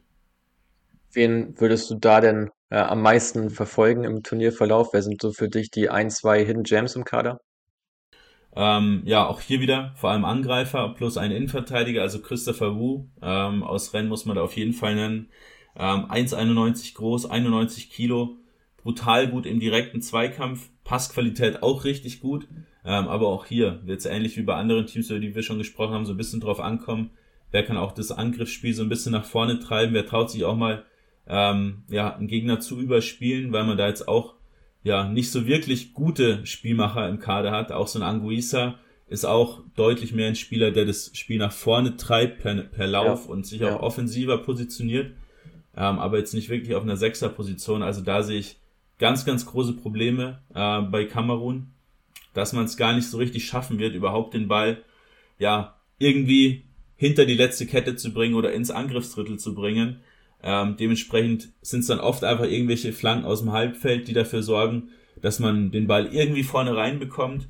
Ähm, ja, weil man fast keine Tiefe kreiert ähm, und gerade gegen tiefstehende Gegner einfach ja sehr, sehr planlos agiert, weil so dieser eine Taktgeber ähm, zentral einfach fehlt. Dementsprechend das Spiel zwar dominant, aber meistens sehr langsam, weil man den Ball dann nochmal quer spielt und nochmal nach hinten spielt. Ähm, und da ist Onana natürlich auch ein recht wichtiger Spieler, der für, für mich vielleicht sogar der beste Spielgestalter im ganzen Team ist, um mal, äh, um mal eine verrückte These zu droppen. Ja, ansonsten noch, ansonsten noch die zwei Stimmer Faris Mumbanga ähm, von Bodo Glimt, der da jetzt für Aufsehen ähm, gesorgt hat in Norwegen. Richtig guter, extrem wuchtiger Mittelstürmer, gutes Tempo, ähm, ja, gutes Positionsspiel, vor allem mit der Box, gute Abschlüsse. Ähm, und Frank Magri, äh, ein Stürmer, der nach Toulouse gewechselt ist, ja, To-Dos, die ja auch sehr, sehr viel mit Daten arbeiten. Ähm, ja, der ist mir auf jeden Fall datentechnisch auch, äh, auch schon vor einem Jahr ungefähr aufgefallen. Sehr, sehr quirliger, schneller Stürmer, der als einer von wenigen mal ein bisschen Tiefgang reinbringen könnte. Also gerade, wenn man dann vielleicht äh, in so einem Spiel wie gegen Senegal auch mal schnell umschaltet. Ähm, ja, ein relevanter Spieler, der letztes Jahr 13 Tore in der Ligue 2 erzielt hat. Definitiv. Ja, ansonsten sehe ich es aber ähnlich wie du. Ich finde gerade diese Gesamtqualität, wenn du die mal nimmst vom Kader und vergleichst so ein bisschen mit den Nullerjahren, äh, wo ja gerade so ein Samuel Eto'o dann natürlich omnipräsent war für den Kamerun, ähm, ist das schon irgendwo jetzt, jetzt eine andere, eine andere Teamzusammensetzung. Ich glaube, einige Spieler, die auch eine Menge mitbringen, um in den nächsten Jahren da noch mehr draus zu machen, um eben Kamerun wieder ja zurück an die Spitze zu führen. Ähm, was traust du ihnen zu, um jetzt vielleicht dieses Fazit von der Gruppe noch nicht vorwegzunehmen, aber traust du Kamerun schon das Halbfinale zu oder sagst du, okay, könnte schwierig werden, weil eben ein paar Positionen nicht besetzt sind? Also ich sage mal so, Kamerun, glaube ich, kann froh sein, dass der Dritte in der Gruppe wahrscheinlich auch weiterkommt. Ähm, nachdem die Gruppe für mich schon recht ausgeglichen ist, ja. äh, wir werden da gleich über ja, die anderen Teams noch sprechen, äh, glaube ich schon, dass man da wirklich Probleme bekommen kann und ja, jetzt auch mit Sicherheit nicht jedes Spiel gewinnt ähm, in, der, in der Gruppenphase und kann mir nicht vorstellen, dass man irgendwas mit dem Titelgewinn zu, zu tun hat in, dieser, in diesem Jahr. Okay, ja, Guinea, so ein bisschen eigentlich fast äh, in jedem Afrika Cup so ein bisschen als Dark Horse benannt. Ähm, dieses Mal wieder oder nicht? Oder was macht das Team aus? Ja, ist interessant, dass du das sagst, ähm, weil, weil genau so habe ich es hab auch gelesen. Es ist immer so das Dark Horse vom Dark Horse. Ähm, also so der ja, bisschen das, was Belgien in Europa lange war, ist Guinea mhm. in Afrika seit langem. Ähm, haben noch nie mehr als vier Spiele bei einem AFCON bestritten. Also ist auch ganz interessant, dass man nie auch nur ansatzweise in Richtung Halbfinale oder Finale gekommen ist. obwohl man ja eigentlich immer als einer der Mitfavoriten gehandelt wird.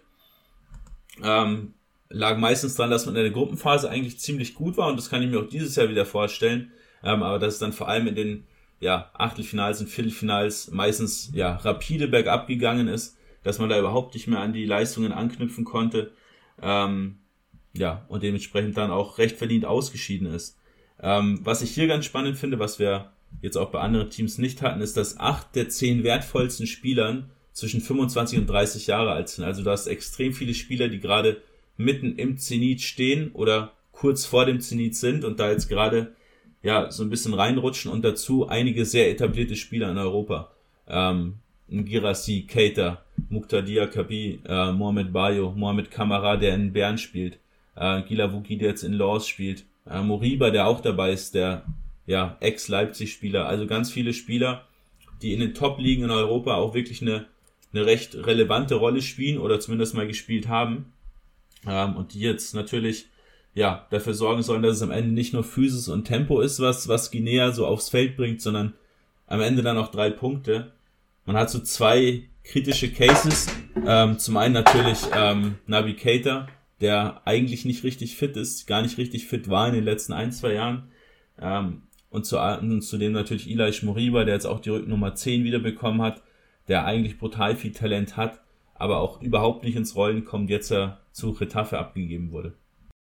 Ich finde, bei Guinea ist ein bisschen der Punkt, du hast diese, ähm, diese Teams beim Afrika Cup, die voll über die Physis kommen. Du hast Teams, die voll über ihre Konterstärke kommen, so über das 1 gegen 1, diese Drahtigkeit. Und Guinea ist irgendwo dazwischen. Also ich finde, die kannst du nicht in diese eine, in eine der beiden Kategorien so klar ein, einordnen, weil die ja doch ein paar Spieler haben, die ein bisschen gedrungener sind, aber trotzdem aggressiv, äh, und ein paar, die ein bisschen physischer sind, aber trotzdem noch ja, trotzdem noch irgendwie beweglich auch am Ball. Ich finde da, äh, das macht eigentlich das Team so spannend und ich glaube, das ist auch mit eines der, einer der Hauptgründe dafür, warum sie eben auch immer mal wieder genannt werden, wenn es darum geht, so ein bisschen die Geheimfavoriten zu benennen.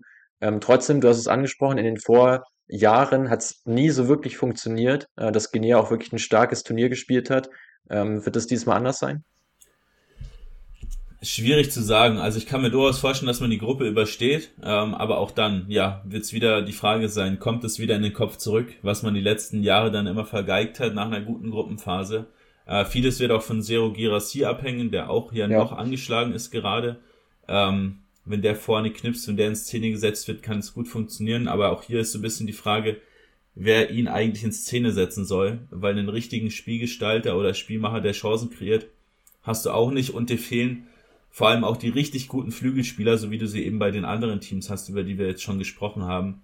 Da ist Morgan Gilavogi so mit der spannendste, äh, fast 1,90 groß, sehr agil und schnell, technisch richtig gut, ist auch ein guter Finisher, viel Tiefgang, auch in der Box stark, aber auch nicht so einen richtigen Spieler, der im Girassi einen auflegen könnte und so einen richtig guten Flankengeber hat man eigentlich auch nicht. Ähm, ansonsten vielleicht noch Fascinet Conte, äh, 18 Jahre spielen in der Ligue 2, hat fünf, fünfmal schon getroffen in seiner Premierensaison. Ähm, ja, der wird vor allem oft lang angespielt, also vielleicht im Duo mit Girassi so ein recht wuchtiges Zentrum, was ich mir vorstellen könnte. Ähm, und mit Seydou So einen Innenverteidiger, der jetzt gerade nicht so viel spielt in Straßburg, der aber bei, vor allem bei Saint-Etienne schon gezeigt hat, dass er ein richtig spannendes Talent ist mit einem guten Tempo, mit einem guten Körper. Ähm, ja, der vor allem sehr, sehr robust ist, sind jetzt nicht unbedingt passstark, aber ja, zumindest eine gute Robustheit mitbringt. Sehr spannend. Und ich würde mal bei den Stürmern die These aufstellen, dass sämtliche afrikanische Stürmer in ihren Vereinsmannschaften besser performen als im Nationalteam. Aus genau dem Grund, weil sie eben ja. zu selten wirklich sehr gute Vorlagen bekommen, um ihre ja, Kaltschnäuzigkeit unter Beweis zu stellen, um auch wirklich ja, mehr Chancen generell zu haben, um Tore zu erzielen. Auch da ja die Expected Goals Werte in der gesamten Quali jetzt durch die Teams weg ja alle ziemlich niedrig gewesen. Also wenn du da irgendwo mal an die Zweiermarke rankommst oder 1,8, bist du ja schon sehr, sehr gut dabei. Vieles ja wirklich so im Bereich zwischen 0,5 und 1. Ja, und das heißt, du hast im Grunde genommen diese eine oder zwei wirklich guten Chancen und musst davon ja im besten Falle alle verwerten, um wirklich auf deine Tore zu kommen. Wahnsinnig schwieriges Unterfangen und so ein bisschen der Grund dafür, dass eben viele Stürmer in Afrika so ein bisschen in der Luft hängen. Ja, ich weiß auch jetzt schon wieder, dass ich richtig gehypt bin auf dem Afrika Cup und dann gibt's in den ersten sechs Turnierspielen wieder drei Tore insgesamt. Ähm, und dann ebbt der Hype auch schon wieder so ein bisschen ab bei mir. Ähm, so war es zumindest in den letzten Jahren ganz, ja. ganz oft. Wie sehr bist du ähm, denn auf Gambia gehypt? Ja, da spielt mein absoluter Lieblingsspieler äh, im gesamten. Turnier, auf den ich mich am meisten freue, mit äh, Jan Kuba Minte ja. äh, von Feyenoord Rotterdam. Unglaublicher Spieler, wirklich, der eigentlich an Newcastle gehört, ähm, der ausgeliehen wurde zu Feyenoord. Brutales Dribbling, über elf Mal pro Spiel. Dazu ein guter Abschluss, ähm, ist ein 04er Jahrgang, also ist erst 19 geworden, äh, jetzt im letzten Jahr. Dazu viele, äh, viele Pässe in die Box rein, viele Flanken. Also der bringt wirklich alles mit, um einer der besten Flügelspieler der Welt zu werden. So, jetzt habe ich es gesagt. Ähm, der ist wirklich unglaublich und dazu hat man natürlich mit Alieu Faderan einen richtig guten Spieler, der gerade letztes Jahr ähm, in Belgien für Sulte Waregem richtig gut performt hat. Musa Barrow, ja, der leider mittlerweile in der Wüste spielt, aber der auch mit seinen 25 Jahren noch viel Potenzial und Talent mitbringt. Auch ein richtig guter Flügelstürmer. Ähm, also gerade offensiv ist man definitiv gut besetzt. 2022 ja sogar bis ins Viertelfinale gekommen und da hat man sich eben gegen Guinea durchgesetzt. Also es gibt jetzt quasi die Revanche ähm, in der Gruppenphase. Ganz spannend auch die Qualifikation von Gambia. Ähm, ja, man hatte quasi das entscheidende Spiel überhaupt äh, in den Playoffs zur AFCON-Qualifikation gegen den Kongo. Ähm, und da hat man sich in der 79. und 90. Minute mit zwei Toren dann noch ja, einen Punkt geholt äh, und somit den Kongo ja, mehr oder weniger nach Hause geschickt und sich das eigene Ticket gebucht. Also es war recht knapp, ähm, hat aber am Ende des Tages dann gereicht. Ja, ich glaube, Gambia so eine Mannschaft, ähm, wenn man das so in Zonen aufteilt, die wahrscheinlich so 80 bis 90 Prozent ihrer Angriffe über die Flügel fahren, äh, weil da natürlich so die größten Stärken bestehen. Saidi Janko würde ich hier nochmal nennen wollen, der jetzt in Bern spielt, letzte Saison in Bochum unterwegs gewesen, auch brutal schnell ähm, über die äh, Außenbahn, da meist defensiv eingesetzt. Also äh, finde ich ja sehr auffällig, dass gerade Gambia so diese brutal sprintstarken Flügelspieler ganz stark im Kader hat. Ähm, Im Zentrum fehlt es aber doch an sehr vielen Ecken und Enden, oder würdest du mir da widersprechen? Ja, da hast du schon viele Spieler, die nicht so wirklich, ja, eine Qualität mitbringen. Ibrima Dabol, da der spannendste, der aber auch in Linz fast gar nicht spielt. Äh, vorne drin im Zentrum mit Ashan Cesai, zumindest ein Stürmer, der schon bewiesen hat, auch in Europa, äh, dass er auf jeden Fall finishen kann. Äh, in Zürich ja, ja maßgeblich daran beteiligt gewesen, dass man da auch Meister wurde. Ähm, aber du hast schon richtig gesagt, extrem schnelle Spieler und dementsprechend auch extrem effizientes Umschaltspiel, über das man immer wieder kommt. Und es könnte gerade gegen äh, Kamerun, gegen Senegal, aber auch gegen Guinea der Schlüssel zum Erfolg sein. Und defensiv hat man jetzt auch nicht die ja, Ausnahmespieler, aber gerade so um Omar Coley herum sehr, sehr viel Physis und diese Physis ist das, was ja, ja, auch ja, diesen, diese Kompaktheit ähm, ja, besorgt und aus der man dann immer wieder eben schnell umschalten kann. Ähm, Trainer Tom Sianfier ein Belgier, der baut da sehr viel auf. Der hat jetzt eine Winrate, äh, seitdem er im Amt ist, seit 2018 von fast 50 Prozent. Äh, ist zum Beispiel deutlich höher als Nigeria und Kamerun ähm, im gleichen Zeitraum. Also ich traue Gambia auf jeden Fall ein bisschen was zu. Ähm, spannend hier vielleicht noch der Torhüter Babakar Gay, äh, spielt für Levski so, äh, für Lokomotiv Sofia. Äh, der war beim letzten AFCON noch für Rot-Weiß oder war noch bei Rot-Weiß Koblenz unter Vertrag. Ähm, ist in Bielefeld geboren, ja, hat sich dann nach dem letzten AFCON ähm, ja, verabschiedet, äh, ist dann ja nach einem kurzen Wechsel oder kurzen Zwischenstopp in Rödinghausen äh, nach, Bel äh, nach Bulgarien gewechselt. Ähm, also da sieht man auch mal wieder, was so ein Turnier dann auch für diese unterklassigen Spieler aus, aus Deutschland beispielsweise oder aus anderen Ländern bedeuten kann. Definitiv, definitiv. Noch weiteres zu Gambia oder wollen wir weiterspringen? Gerne Senegal äh, zum Abschluss dieser Gruppe. Der AFCON-Sieger 2022, also der Titelverteidiger. Ähm, Kader ist für mich, um das mal vorwegzunehmen, mit Sicherheit nicht der beste im Turnier, aber für mich der ausbalancierteste.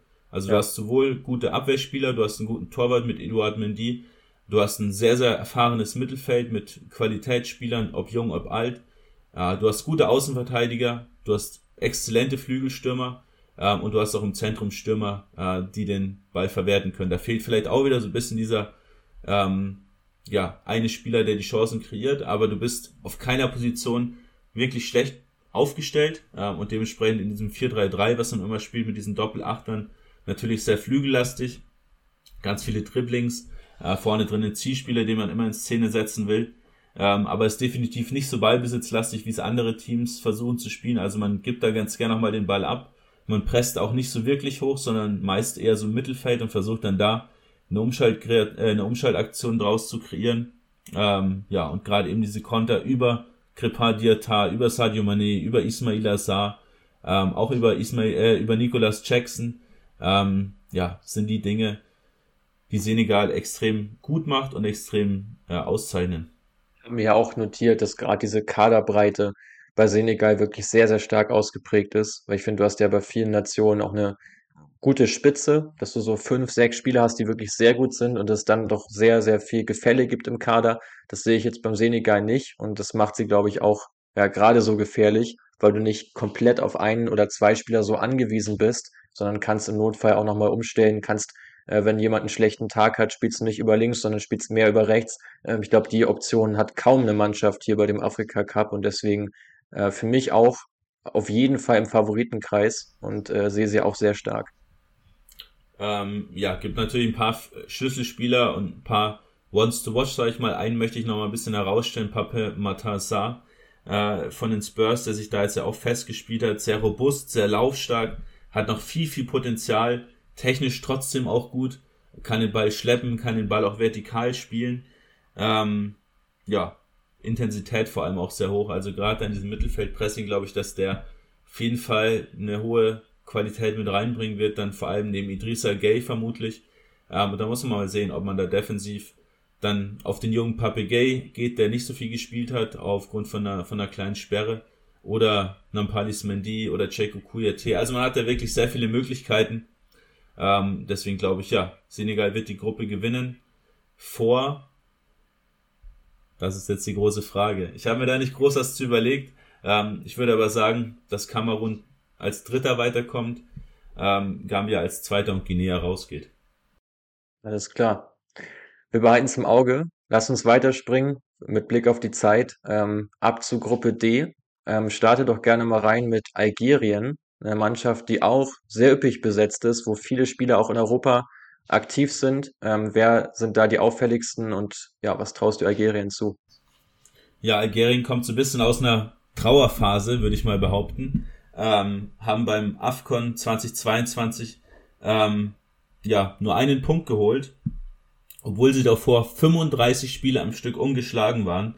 Ähm, haben auch den AFCON 2019 gewonnen. Also ja, so ein richtiger Downfall, den man da erlebt hat ähm, ja, gab es so ein paar Nationaltrainer in, in Afrika, die das so ein bisschen kritisiert haben, die gemeint haben, ja, natürlich kann ich 35 Spiele am Stück ungeschlagen bleiben, wenn ich immer nur gegen Teams mit einem dreistelligen Tabellenplatz in der Weltrangliste spiele. Mhm. Ähm, ja, also haben nicht so wirklich diese Expertise entwickelt, dann auch gegen Teams auf einem hohen Niveau zu spielen, weil man sich ganz oft einfach recht schwache Testspielgegner auch, auch gesucht hat, was ich gar nicht so richtig ja, verstehen kann. Ja, und dann kam die ominöse WM-Qualifikation 2022, ähm, als man gegen Kamerun ja auch hier im Playoff-Spiel war, äh, in der 118 Minute sogar noch ausgleichen konnte, was fürs Turnier gereicht hätte und mit dem mit der letzten Ballaktion, mit dem letzten Ballkontakt äh, im Spiel von Toko Ekambi dann ja das Spiel doch noch verloren hat, dann ja im eigenen Stadion die WM quasi aus der Hand gegeben hat, ähm, ja, hat es Team und das Land, ähm, den Trainer etc., die Spieler, vor allem nach diesem schlechten AFCON dann nochmal so ja weiter in, in das Tal der Tränen reingestürzt. Also man muss da echt schauen, dass man jetzt mit einem halbwegs positiven Ergebnis wieder rauskommt, ähm, um da einfach wieder ja das Ganze ein bisschen neu aufzubauen mit ein paar neuen Spielern. Da hat man ja auch gerade mit so einem Amura, mit einem Faris Chaibi, mit Hisham Boudawi, äh, der in Nizza spielt, schon auch die Option dazu, äh, dass man so ein bisschen so einen Generationswechsel zumindest mal einleitet. Ähm, ja, auf jeden Fall ein sehr, sehr spannendes Team, wie ich finde.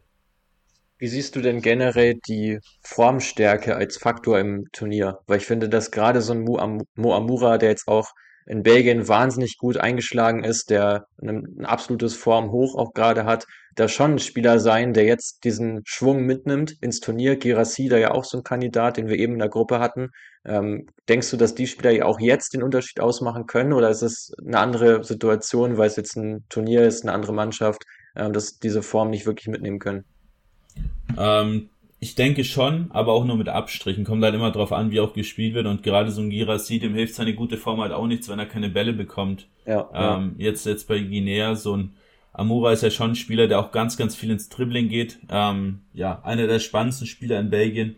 Mit seinem Tempo, mit seiner Agilität für Royal Union schon 15 Treffer jetzt in 21 Spielen erzielt. Ähm, ja, der spielt ganz gerne über links. Ist dann vermutlich so die Frage, gehe ich mit Belaili oder gehe ich mit Amura? Amura mit Tempo, Belaili, der komischerweise wieder dabei ist, der zwischenzeitlich auch schon mal zurückgetreten ist, also ein bisschen so die Cases wie in Deutschland auch, mit Groß und Co. Ähm, Belaili, der vor allem aber natürlich über seine Technik kommt, der auch mal einen Steckpass spielen kann. Ähm, und da hat man auf der anderen Seite eigentlich auch Riyad Mahrez, der sowas kann. Ähm, also würde ich schon auf jeden Fall mit Amura gehen. Vorne drin hast du auch so ein bisschen die Qual der Wahl zwischen Bagdad Bunenja und Islam Slimani, die beide auch nicht älter werden, äh, gefühlt, die auch schon ewig dabei sind, die beide einfach richtig gute Abschlussspieler sind. Ähm, also die Offensive auf jeden Fall auch hier ganz spannend. Ähm, hat man, man hat aber so ja, vor allem einen großen Case im Team, der nicht so wirklich, so wirklich gelöst werden kann oder zwei. Es gibt zum einen keinen richtig guten Innenverteidiger neben Aissa Mendy. Da haben ja. wir zuletzt oft mit Benzibaini gespielt, vor allem weil man dann die, die linke Seite frei hat für Ryan Aitnuri, ja. ähm, den man auf jeden Fall aufstellen sollte. Ahmed Tuba wäre auch noch eine Option zentral, den ich auch vor allem für Bajakshi hier immer gut fand. Ähm, ja, aber vor allem die Situation um Yusuf Atal ist, ist sehr, sehr kritisch. Der hat sich ja, ähm, ja, vor ungefähr zwei Monaten müsste es gewesen sein, zu diesem Palästina-Israel-Konflikt geäußert und eben vor allem gesagt, dass er einfach gar keinen Krieg will, ähm, dass ihm auch die Kinder in Israel und sowas leid tun. Und er wurde da von einigen Teamkollegen beim Verband angeschwärzt. Ähm, und da gab es richtig, richtig große Probleme. Also die, ja, die Verbindung zwischen Atal, dem Trainer und den anderen Teamkollegen ist da ziemlich brüchig. Äh, deswegen hat es mich auch sehr gewundert, dass man ihn doch berufen hat. Wurde ja in Nizza auch ja, teil, teilweise dann äh, suspendiert ja, also ich glaube, sowas kann, kann so ein Team wie die Algerier schon, schon auseinanderbrechen. Ähm, ja, aber die grundsätzliche Qualität, vor allem auch im zentralen Mittelfeld, ist natürlich unglaublich, gerade wenn man drauf blickt, was man sich jetzt äh, auch für Spieler eben ja noch dazugeholt hat, mit einem ähm, Hussein Aouar, der seine Nationalität geändert hat, auch Ryan Aidnouri, der jetzt eben nicht mehr für Frankreich spielt, und Amin Gouiri, der aber leider beim Turnier nicht dabei ist, aber der wäre sonst auch äh, in Frage gekommen. Ja, definitiv. Also für mich Algerien auch so eine Mannschaft, die in der Spitze einige sehr starke Spieler hat, äh, die aber in der Breite jetzt auch nicht so üppig besetzt ist. Also ich finde, dass du mal abgesehen vom Mittelfeld, wo du ja doch ein paar Optionen hast, hast du jetzt ansonsten gerade in der Verteidigung schon Probleme, wenn dir da jemand wegbricht. Ähm, vielleicht verletzungsbedingt, vielleicht auch auf, aus Formgründen oder so. Du kannst wenig, äh, wenig da machen. Hat natürlich die große Möglichkeit, dass eine Mannschaft wirklich ähm, sich einspielen lässt. Ähm, ja, das sind, glaube ich, so die, die Fakten zu Algerien. Hast du noch mehr oder wollen wir ein Team weiterspringen? Gerne ein Team weiter. Ist grundsätzlich so, dass, dass diese Gruppe ja von, von der Qualität her vermutlich schon die schwächste ist, ähm, weil du jetzt neben Algerien eigentlich kein Team hast, so wie jetzt mit Ägypten, Ghana, Elfenbeinküste, Nigeria, Senegal, Kamerun beispielsweise. Ähm, du hast nicht so einen richtigen Verfolger, aber dahinter dafür eine recht gute Ausgeglichenheit, würde ich sagen. Stärkster Verfolger in meinen Augen ist Burkina Faso, ähm, die 2013 ähm, den AFCON sogar fast gewonnen hätten. Haben dann der Gruppe als Underdog Nigeria geschlagen, haben dann Ghana und Togo ausgeschaltet und im Finale dann leider gegen Nigeria verloren. Das war der mit Abstand größte Erfolg in der Fußballgeschichte von Burkina Faso. Ähm, ja, die ja vor allem dadurch bekannt sind, dass sie eben Edmond Topsoba hervorgebracht haben, ich wollte ah, gerade sagen, vor allem dadurch bekannt, dass Jonathan Pietreuper da gespielt hat. Genau, ich, ich, Pietreuper hatte ich auch kurz im Kopf, aber dann habe ich mich für die Aktualität entschieden. Ähm, aber es war für mich früher immer so, wenn ich so Panini-Sticker in der Hand hatte, das war immer nur dieser eine Spieler von Burkina Faso und sonst hast du diese Flagge dann auch nicht mehr gesehen. Ähm, ja, genau. Ein spannendes Team, wie ich finde. Äh, dritt, drittjüngstes Team äh, im Turnier. Ist für mich auch auf jeden Fall ein Dark Horse. Es ist schon ein sehr krasses Dark Horse, um es mal so auszudrücken. Ähm, aber es ist auf jeden Fall ein Dark Horse. Jetzt vielleicht nicht unbedingt für den Turniersieg, ähm, aber schon, schon ein Turnier, was auf jeden Fall ins äh, Viertelfinale, vielleicht sogar noch einen Step weiter auch kommen kann, weil eben die Gruppe äh, nicht so stark ist und weil man als eins von ganz wenigen Teams einen Torhüter hat, der in Europa Stammspieler ist mit Hervé Koffi in Charleroi. Genau, in Belgien aktiv. Ähm, sehe ich ähnlich mit Burkina Faso. Also gerade als, zumindest mal als Zweiter sollte man definitiv eigentlich durch die Gruppe durchgehen, ohne da zu viel zu, vorwegzunehmen. Und dann wird halt spannend zu sehen sein, äh, ob diese Erfahrung vom erfolgreichen letzten Afrika Cup jetzt weiterhilft. Also es gilt ja nicht nur für sie, sondern es gilt ja noch für zwei, drei andere Teams, die da eine Überraschung haben, ja, für sorgen können. Ähm, ob das jetzt wieder passiert oder ob man da doch sagt, ja, man über, überschätzt sich vielleicht so ein bisschen, man macht vielleicht doch ein paar Meter weniger, als beim letzten Mal der Fall gewesen ist. Also generell Burkina Faso einige Highlights gesetzt, gerade auch bei dem Turnier, auch in der Quali, aber auch Niederlagen kassiert, wie zum Beispiel gegen Cap Verde, wo man dann auch so ein bisschen da fragen muss, wie, wie gefestigt ist dann am Ende des Tages das Team. Ähm, ja, du hast schon Kofi und Tabsoba angesprochen. Ich würde da gerne auch mal kurz noch über Adamo Nagalo sprechen, der ja für Nordsjælland spielt. Den habe ich auch live gesehen in der letzten Saison. Äh, Finde ihn brutal spannend, vor allem sehr, sehr passstarker Innenverteidiger, ähm, der wahnsinnig viel auch initiieren kann. So ein bisschen vielleicht dieses Fehlen von einem guten Sechser, ähm, ja, so ein bisschen abfedern kann, weil gerade auch Tabsoba ja ein Spieler ist, der äh, durchaus auch im Aufbau eine Rolle spielen kann. Also gerade dieses spielstarke IV, vielleicht so ein Faustpfand für Burkina Faso.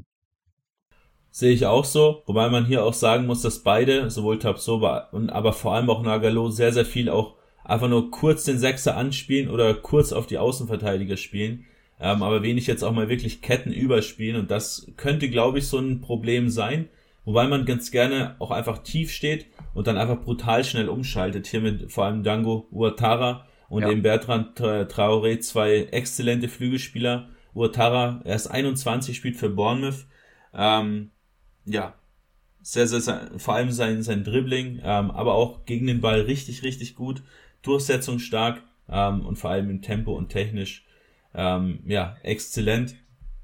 Defensiv vielleicht noch Issa Caboret zu nennen, äh, der jetzt für Luton spielt, auch ein Spieler, den ich, den ich ewig schon auf dem Schirm habe, ewig verfolge. Äh, hätte mir gewünscht, dass er mit Gibril Uatara, dem Stürmer, seine, Rücken, seine Rückennummer tauscht. Er spielt mit der 9, äh, Uatara, der Stürmer, mit der 2. Ähm, ja, aber, aber ist, aber ist jetzt so, ähm, sehr viele Flanken, sehr viele Dribblings, also auch ein Spieler, der mit hohem Tempo die Außenbahn runtergeht. Ähm, ja, und darauf wird es eben im Team von Hubert Velut, dem Franzosen, drauf ankommen, äh, dass man eben die Flügel spielt, in 1 gegen 1 Duelle reinkommt, ähm, aber auch hier Kreativität aus dem Zentrum vor allem ein großes Problem. Und das wird natürlich dann spannend, wenn man eben gegen Angola und Mauretanien spielt, ähm, die es jetzt auch nicht unbedingt zulassen werden, dass ja, sich Burkina Faso da so weit hinten reinstellt. Ja, bei Burkina Faso haben wir jetzt 100% der Spieler auch abgehandelt, die ich hier auch stehen hatte auf meinem äh, kleinen Notizzettel zu deinen Gruppen. Äh, mal gucken, wie es bei Mauretanien und Angola aussieht. Willst du mal kurz über beide drüber fahren? Sind ja, glaube ich, doch sehr, sehr kleine ähm, Lichter am Sternenhimmel der, äh, des afrikanischen Fußballhorizonts. Ich habe mir da insgesamt auch nur drei notiert. Mal gucken, ob wir da auch auf die gleichen Namen kommen. Ja, Mauretanien, ähm, für mich ziemlich spannendes Team, hat, glaube ich, niemand so richtig auf dem Schirm. Äh, okay. Haben sich, haben sich jetzt, haben sich noch nie für den Afrika Cup qualifiziert, aber seit dem, also seit, seit 2019 für jeden Afrika Cup, also jetzt für den dritten in Folge, ähm, wird von vielen, ja, Kennern des afrikanischen Fußballs als eines der cleversten Teams in Afrika benannt, wenn es darum geht, einfach die ganzen FIFA-Gelder zu verteilen, eine klare Strategie zu entwickeln, wie man auch den Fußballverband ja nach vorne bringen will. Man hat sich da dagegen entschieden, einen, Ex, ja, einen Trainer aus Europa zu holen, äh, sondern hat mit äh, Amir Abdu den Trainer geholt, äh, der die Komoren 2022 zum ersten Mal zum Afrika Cup geführt hat. Mhm, mhm. ähm, Komoren damals sogar Ghana besiegt in Unterzahl äh, nur ganz knapp gegen Kamerun verloren. Also ein Trainer, der wirklich sehr, sehr viel aus einem sehr, sehr schwachen Team rausgeholt hat. Ähm, ist jetzt knapp zwei Jahre bei Mauretanien. Ja, und soll jetzt dafür sorgen, dass man nach den 0 zu 7 Toren und 0 Punkten äh, 2022 da auch mal den ersten Sieg holt. Ähm, aber der Trainer wird wirklich brutal geschätzt. Also der kann da machen, was er will. Der hat alle Freiheiten, ähm, da wirklich seine Philosophie durchzusetzen, seine Strategie zu entwickeln ja, Kader ist natürlich nicht so besonders stark, aber äh, Abu, Bari, Abu Bakari Keuter von St. Trüden, äh, der mit Abstand beste Spieler im Kader, der jetzt vor allem in der aktuellen Saison richtig durchgebrochen ist, elf Tore ja. in 20 Spielen. Äh, gutes 1 gegen 1, guter Abschluss aus allen Lagen und auch aus 25. Ähm, ja, und vorne drin äh, mit Abu Bakr Kamara, einen sehr wuchtigen Spieler, der jetzt schon lange in der Wüste spielt. Ähm, ah ja, aber vor allem eben extrem wuchtig ist. Ja, das sind im Prinzip die zwei relevantesten Spieler. Äh, Abdallah äh, Mahmoud von Bellinzona aus der Schweiz, aus der zweiten Liga, kann man vielleicht noch kurz nennen. Ähm, sehr großer, zentral defensiver Mittelfeldspieler, auch sehr wuchtig und der schaltet vor allem immer sehr schnell um mit seinen Pässen und die Kombination zwischen ihm und eben äh, Abubakari Keuter äh, wird ganz, ganz entscheidend sein. Sehr interessant. Also ich nehme hier schon mal mit, gerade diese verbesserte Struktur im Verband und äh, sehr guter Trainer, der aus sehr wenig viel machen kann. Da definitiv zwei Punkte, die klar für Mauretanien sprechen. Danke dir da schon mal für. Konnte ich bisher noch nicht so viel mit anfangen, auch wenn wir dann ja scheinbar schon mal über sie gesprochen haben. Ich glaube, ich hatte sie damals auch nicht, als wir das letzte Mal über sie aufgenommen haben. Ähm, Angola ist jetzt noch offen ähm, als letztes Team der Gruppe D. Ähm, ja, was zeichnet da die Mannschaft aus und auf welche Spieler kommt es an? Ja, was hier natürlich ganz, ganz schwer wiegt, ist der Ausfall von Mbalan Sola, äh, der Mittelstürmer aus der Serie A. Der hätte dem Team schon wirklich gut getan. Ja. Ähm, ohne ihn fehlt vorn, ja, so dieser eine wirklich gute Mittelstürmer. Vielleicht die Chance für Sito Luvumbo, äh, der für Cagliari spielt. Richtig interessantes Talent ähm, und auch somit der einzige Wants to Watch, sag ich mal, im gesamten Kader. Ja.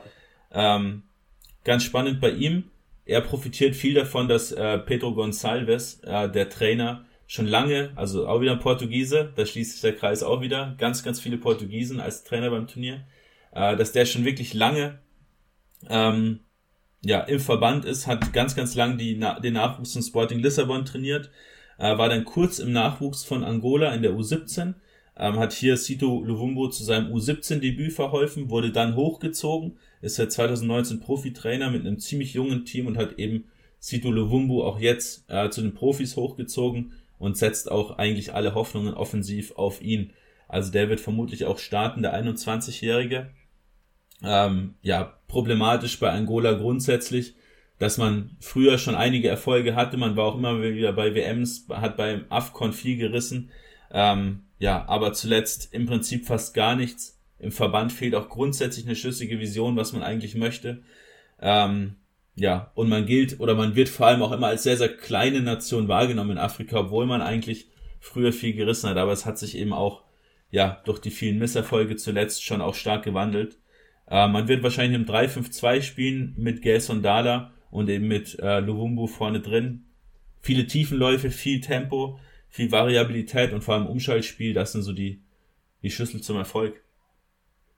Ja, also ich glaube gerade der Ausfall von Sola da natürlich sehr stark, äh, dass der äh, ja so ins Gewicht fällt. Ich habe den auch, auch ihn habe ich letzte Saison live gesehen, da er noch für La Spezia da getroffen gegen Florenz.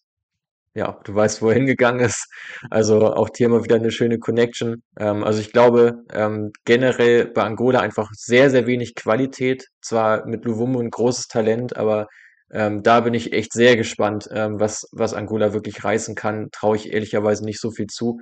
Wie sieht's bei dir aus? Wie ist deine Abschlussprognose für die Gruppe D?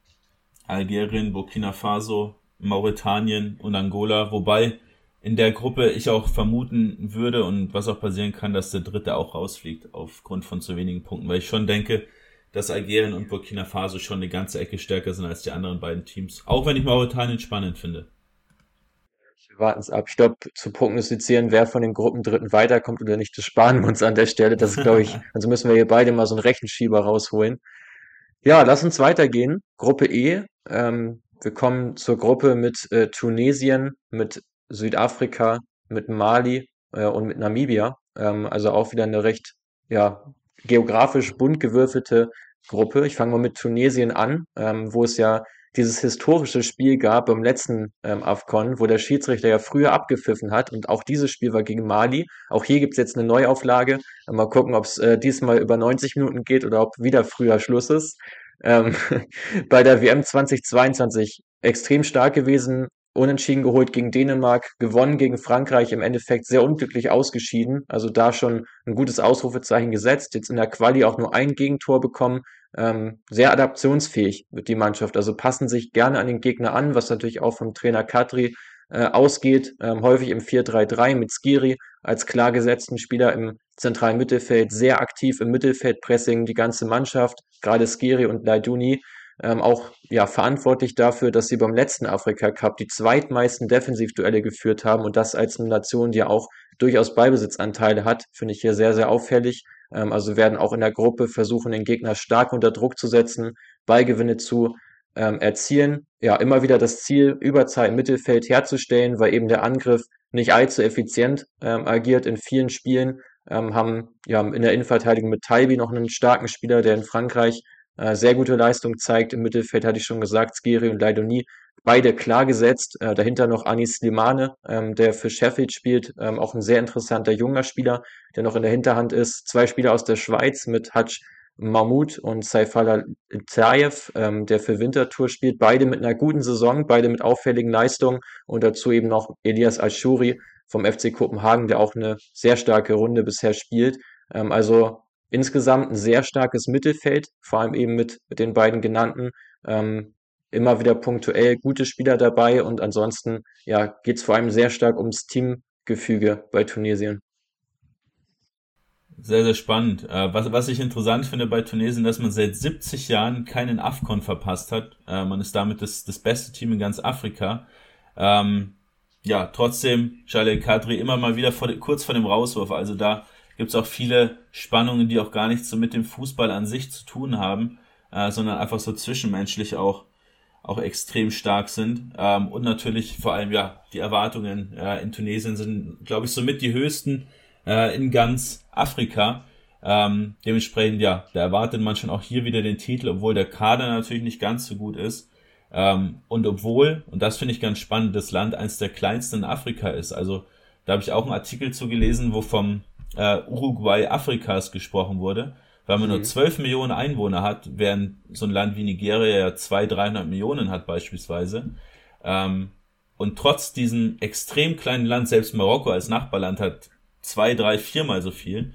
Ähm, ja, schafft man es einfach durch diese unglaubliche Liebe zum Fußball, die, egal in welchem Teil des Landes, ob in der Wüste, ob am Meer, äh, ganz, ganz stark geprägt wird, dass einfach jeder immer Fußball spielt und Fußball schauen will.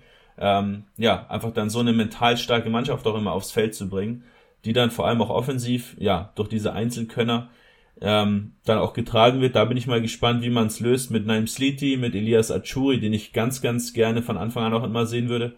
Und eben auch mit Yusuf Msakni, der ja eigentlich eine große Legende ist. Ähm, ob man die zu dritt irgendwie eingebunden bekommt oder ob dann, ja, hoffentlich nicht der jüngste der drei dann am Ende des Tages darunter leiden muss, dass zwei Legenden dabei sind.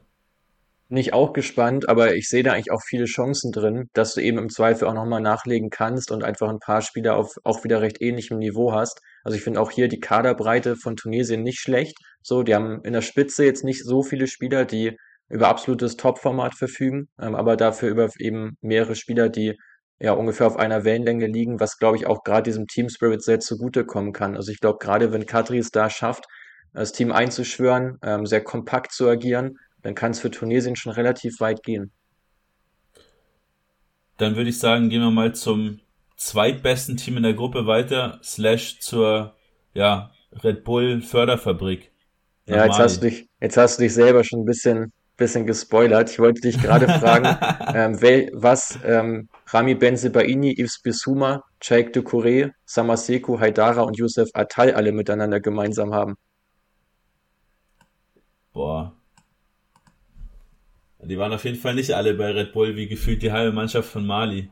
Ähm, ja, das stimmt. Die waren nicht alle bei Red Bull, ich nehme es mal vorweg, aber sie waren alle in der JMG-Akademie. Ähm, diese Akademie hat ah. mehrere Standorte in Afrika, einen ganz großen in Mali, äh, wo eben auch viele Spieler ausgebildet, ausgebildet worden sind aus dem aktuellen Kader, unter anderem ja Bissouma habe ich eben schon genannt, ähm, aber eben auch Haidara, auch Mo Kamara, ähm, auch Kamori Dumbia, der für Stade Brest spielt, ähm, alle aus dieser Akademie stammend, äh, was natürlich auch dafür sorgt, dass eben viele Spieler ein ähnliches Ausbildungskonzept durchlaufen und früher oder später äh, bei RB Salzburg landen, was zumindest häufig der Fall ist, weil es da eben eine Kooperation gibt. Ja, Mali äh, generell ähm, ähnlich wie Guinea so ein bisschen Dark Horse auf den Titel sogar. Ähm, ob sie das äh, umsetzen können, wird man natürlich im Turnierverlauf sehen. Gerade in der Gruppe sehe ich sie aber abs absolut als äh, einen der Top-Favoriten auf die nächste Runde haben nach Nigeria und Marokko die beste XG-Differenz gehabt in der Quali, dazu noch eine sehr junge Mannschaft und womöglich sogar eins der besten ja, Mittelfeldtrios im Turnier, eben mit Bisuma, der für die Spurs wahnsinnig wichtig ist, mit Haidara, der in Leipzig immer besser auch jetzt zurechtkommt und Mo Kamara, der nach Monaco gewechselt ist. Also alle drei Spieler wahnsinnige ja, Progressor, Qualität und eben auch Pressing-Qualität. Also gerade hier dieses Umschaltspiel nach Ballverlusten sehr stark ausgeprägt bei Mali, was auch wahnsinnig ja, gut funktioniert. Kamori Dumbia habe ich eben schon angesprochen, der hat ja kurz vor Weihnachten ähm, vier Tore erzielt in einem Spiel in der Liga über Lorient, alle vier, vier Dinger gegen äh, beim 4 zu 0 erzielt, war erst sein dritter Startelf-Einsatz, auch erst 20 Jahre alt, also eher so ein bisschen als offensive äh, Lösung im Mittelfeld noch äh, im Kader. Ansonsten eine sehr große ja, Grundqualität, haben sechs der letzten sieben Spiele gespielt, sind also äh, gewonnen, sind also total gut in Form. Ähm, Keeper Diawara für Säuner aktiv in der schwedischen Allsvenskan. Kiki Koyate und Siku Niakate bilden das Innenverteidiger-Duo zumeist, äh, beide auch physisch stark, trotzdem auch mit einer, zumindest bei Niakate, einer ganz guten Passqualität.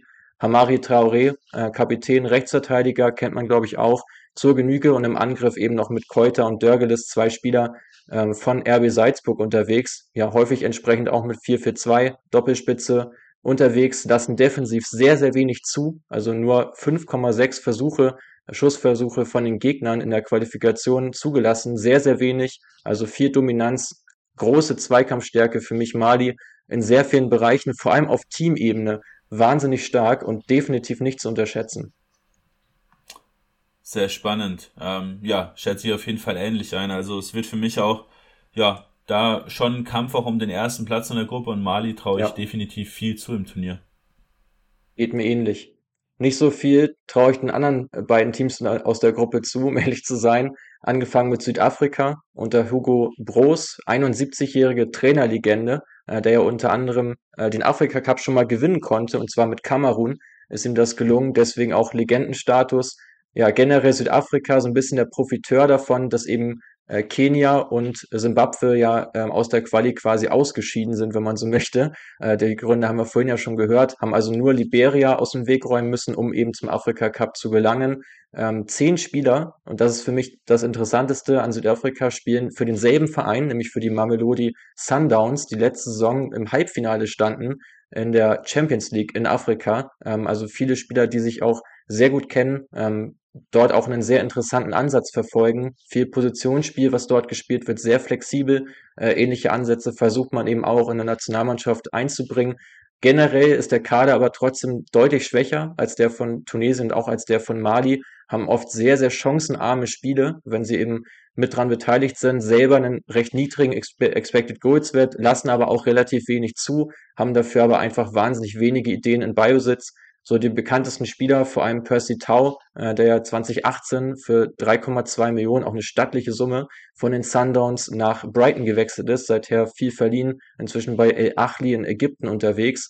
Ansonsten noch Yaya Sitole von äh, Tondela in der zweiten portugiesischen Liga unterwegs, der äh, grundsätzlich auch ähm, ja, eine recht wichtige Rolle inne hat im Team, und ähm, ja, das Duell zwischen Südafrika und Namibia, was wahrscheinlich ja über Platz drei entscheiden wird, das gab es schon mal und zwar im September. Ein 0 zu 0. also für mich das Spiel not to watch von diesem Afrika Cup Südafrika gegen Namibia ähm, kann man drauf verzichten. Ja, die Frage wird nur sein, ob äh, Peter Salolile, äh, der für die Sundowns spielt, aber aus Namibia kommt, äh, dann noch einreisen darf äh, zu den Sundowns, wenn er vielleicht seine, seinen ja, Arbeitgeber aus dem Turnier rausschießt. Oder das, das Land seines Arbeitgebers. Das stimmt, wichtiger Punkt. Ähm, der hat ja tatsächlich äh, jetzt in den letzten Jahren seit äh, 2019 immer zweistellig getroffen, äh, war, ist jetzt auch Rekordtorschütze seines Landes. Also auf ihm ruhen da definitiv alle Hoffnungen und ja auch wieder ein Spieler, der für Mamelodi unterwegs ist. Ja, habe ich, hab ich ja gerade gesagt, genau. genau. Ähm, ja, Namibia, aber ansonsten auch ein Team, was für mich ja auch wieder gefühlt nichts hergibt. Ist bei vielen Teams ist es ja schon so gewesen, dass wir da über einige gute Ausländer auch gesprochen haben, ähm, beziehungsweise gute, gute Spieler gespielt haben, die im Ausland spielen, in Europa dann spielen. Ähm, ja, aber sowohl bei Namibia als auch bei Südafrika gefühlt gar keine. Ähm, und das zieht natürlich die Qualität dann schon immer stark nach unten, auch wenn die besonders äh, südafrikanische Liga ja schon mit einer der stärksten in Afrika ist, aber das Niveau ja. ist natürlich trotzdem ganz ein anderes. Ja, definitiv. Vor allem fehlen dir halt so diese Highlights auch im eigenen Kader, dass du halt Spieler hast, die auch mal komplett den Unterschied ausmachen können. Ansonsten, ich habe drei ganz interessante Geschichten noch mitgebracht zu Namibia. Zum einen ja trainiert von der HSV-Legende von Colin Benjamin, äh, den man da noch gut kennen dürfte, ähm, der dort im Amt ist, auch einen langfristigen Vertrag bekommen bis 2027. Mal schauen, ob er so lange mit dem Team das Ganze aushält.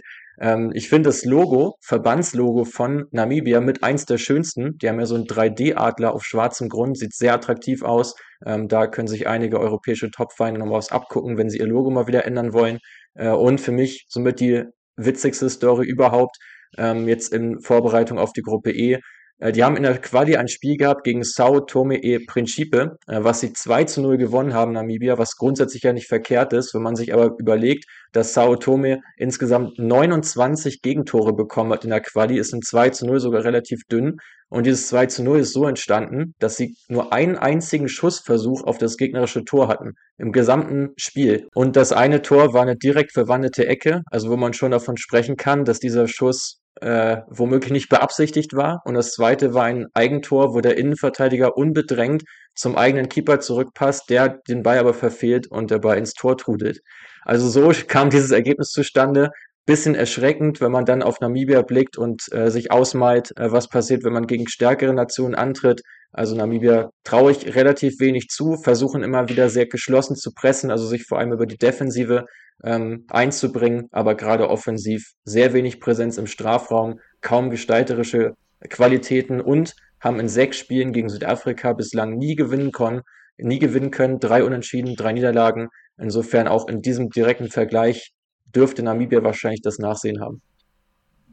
Sehr spannend. Das heißt, Südafrika und Namibia fliegen raus, Tunesien und Mali kommen weiter. Ja, in welcher Reihenfolge? Für, für mich schwer zu sagen, für mich aber sowohl Mali als auch Tunesien Kandidaten für Teams, die auch sehr weit kommen können. Mhm. Prima, dann schließen wir das Turnier doch mal mit der Gruppe F ab. Ähm, vermutlich mit dem Top-Favoriten auf den Titel, äh, mit Marokko. Ja, die danach lechzen, endlich mal wieder einen AFCON zu gewinnen. Seit 1976 ist das nicht mehr passiert und jetzt, ja, stehen wir natürlich schon so ein bisschen vor, vor einem, ja, vor der Frage, wo, wohin geht's eigentlich mit Marokko? War die WM ein Ausrutscher nach oben? Ist die WM vielleicht sogar ja das Leistungsniveau, was man, was man wirklich erreichen kann? Der Kader ist nahezu der gleiche wie bei der WM äh, in Katar. Der Trainer ist nach wie vor da mit Walid Regraoui, was mich auch so ein bisschen wundert, weil der schon ja viel auch taktisch entwickelt hat, was ich mir auch vorstellen könnte, was für Teams in Europa spannend sein, sein dürfte. Ähm, ja, Marokko grundsätzlich mal als Land betrachtet, profitiert extrem davon, auch wenn es in anderen Bereichen vielleicht nicht positiv ist, aber profitiert extrem davon, äh, dass man einen König hat, also im Prinzip eine ja, Monarchie äh, im Land. Der Fußballverband ist dementsprechend extrem seriös geführt. Da hat der König auch recht viel Mitspracherecht, ist ja auch ein großer Fußballfan. Ähm, und ja, König Mohammed hat auch die komplette fußballerische Infrastruktur im Land entwickelt. Das heißt, Trainingszentren gebaut, Stadien modernisiert. Jetzt hat man ja auch äh, die WM 2030 bekommen mit Portugal und Spanien zusammen. Das heißt, es geht wirklich einiges voran und dementsprechend hat man natürlich auch einige Ansprüche den AFCON 2025 ja auch bekommen. Ähm, ja, also da wäre jetzt ein frühes Ausscheiden schon sehr überraschend und auch extrem enttäuschend. Ähm, ja, für Marokko, auch wenn man immer wieder, ja, schon Probleme hat, gerade bei den Qualifikationsspielen für den AFCON oder auch beim AFCON, wenn man eben gegen tiefstehende Gegner spielen muss äh, weil Marokko ein großes Problem damit hat, dass man sich gerne auf das Niveau von Teams runterziehen lässt, genauso wie man sich andersrum auch immer dem Niveau von wirklich guten Teams anpassen kann, wie man eben bei der WM gesehen hat. Ähm, ja, dementsprechend ist man bei den letzten drei Afcons recht sang- und klanglos früh rausgeflogen. Auch hier recht ähnlich wie ja vielleicht auch bei Tunesien oder generell bei ähm, bei Teams, die sich gerne an den Gegner so ein bisschen anpassen, so ein bisschen das Problem, dass ihnen das gar nicht so zugute kommt, wenn sie selbst in der Favoritenrolle sind. Also zumindest kommt mir das so vor, dass auch gerade Ghana so ein Team sein kann, über das wir jetzt auch schon gesprochen haben, die davon nicht wirklich profitieren, wenn sie eben selbst viel das Spiel machen müssen, wenn sie Ideen entwickeln müssen, was mache ich, äh, wenn der Gegner wirklich mit fünf, sechs, sieben Leuten sehr tief steht. Ähm, das ähnliche ja, wird Marokko jetzt auch begegnen in der Gruppe, gerade wenn man sich da die, die Gegner anschaut, da wird kaum eins der Teams den Anspruch haben, wirklich mitzuspielen. Bin ich mal gespannt. Welche Spieler siehst du da denn in der Pflicht, ähm, für kreative Momente zu sorgen? Wer ist gesetzt im doch sehr üppig besetzten äh, Star-Kader von Marokko? Ja, im Prinzip ist fast die, die gleiche Aufstellung, wie es auch bei der äh, bei der WM war, mit Bono im Tor, äh, mit Naif Anger, der zusammen mit Masraoui, aber vor allem auch eben mit Ashraf Hakimi, der vermutlich wieder als Linksverteidiger spielen wird, so invers dann den Aufbau gestalten, daneben vermutlich äh, Roma Saiz, wobei Chadi Riyad auch ein extrem spannender junge IV ist mit einer, mit einer starken Physis, der bei Betis spielt. Ähm, dann hast du im zentral defensiven Mittelfeld wieder Sufjan Amrabat, der da wieder mit äh, Unahi, ja, so mehr oder weniger die Fäden zieht. Vor allem gegen den Ball, hohe Intensität mit dem Ball, aber am Rabatt auch wirklich stark, wie man bei der WM gesehen hat. Ähm, ja, und davor hast du dann so ein bisschen die Qual der Wahl. Hakim Ziyech, so ein bisschen im Formloch bei Galatasaray, wird aber wohl spielen. Im Sturmzentrum mit Youssef Enesiri, ja, auch einen gesetzten Spieler. Ich kann mir sehr gut vorstellen, dass man Tarik Tissaudali, der in der blenden Form ist für K-Agent, dass man den auf die 10 stellt. Ähm, ja, und links dann mit Bufal, der noch angeschlagen ist, mit äh, Abde, der auch für Betis spielt und natürlich für den mit dem Leverkusen Amin Adli. Ähm, ja, drei ganz spannende Tempo-Dribbler. Da würde ich mir wünschen, dass man mit Adli geht und dann hat man schon auch, ja, ich würde mal sagen, eins der Top 3 Teams im Turnier, wenn man auf die erste Startelf blickt.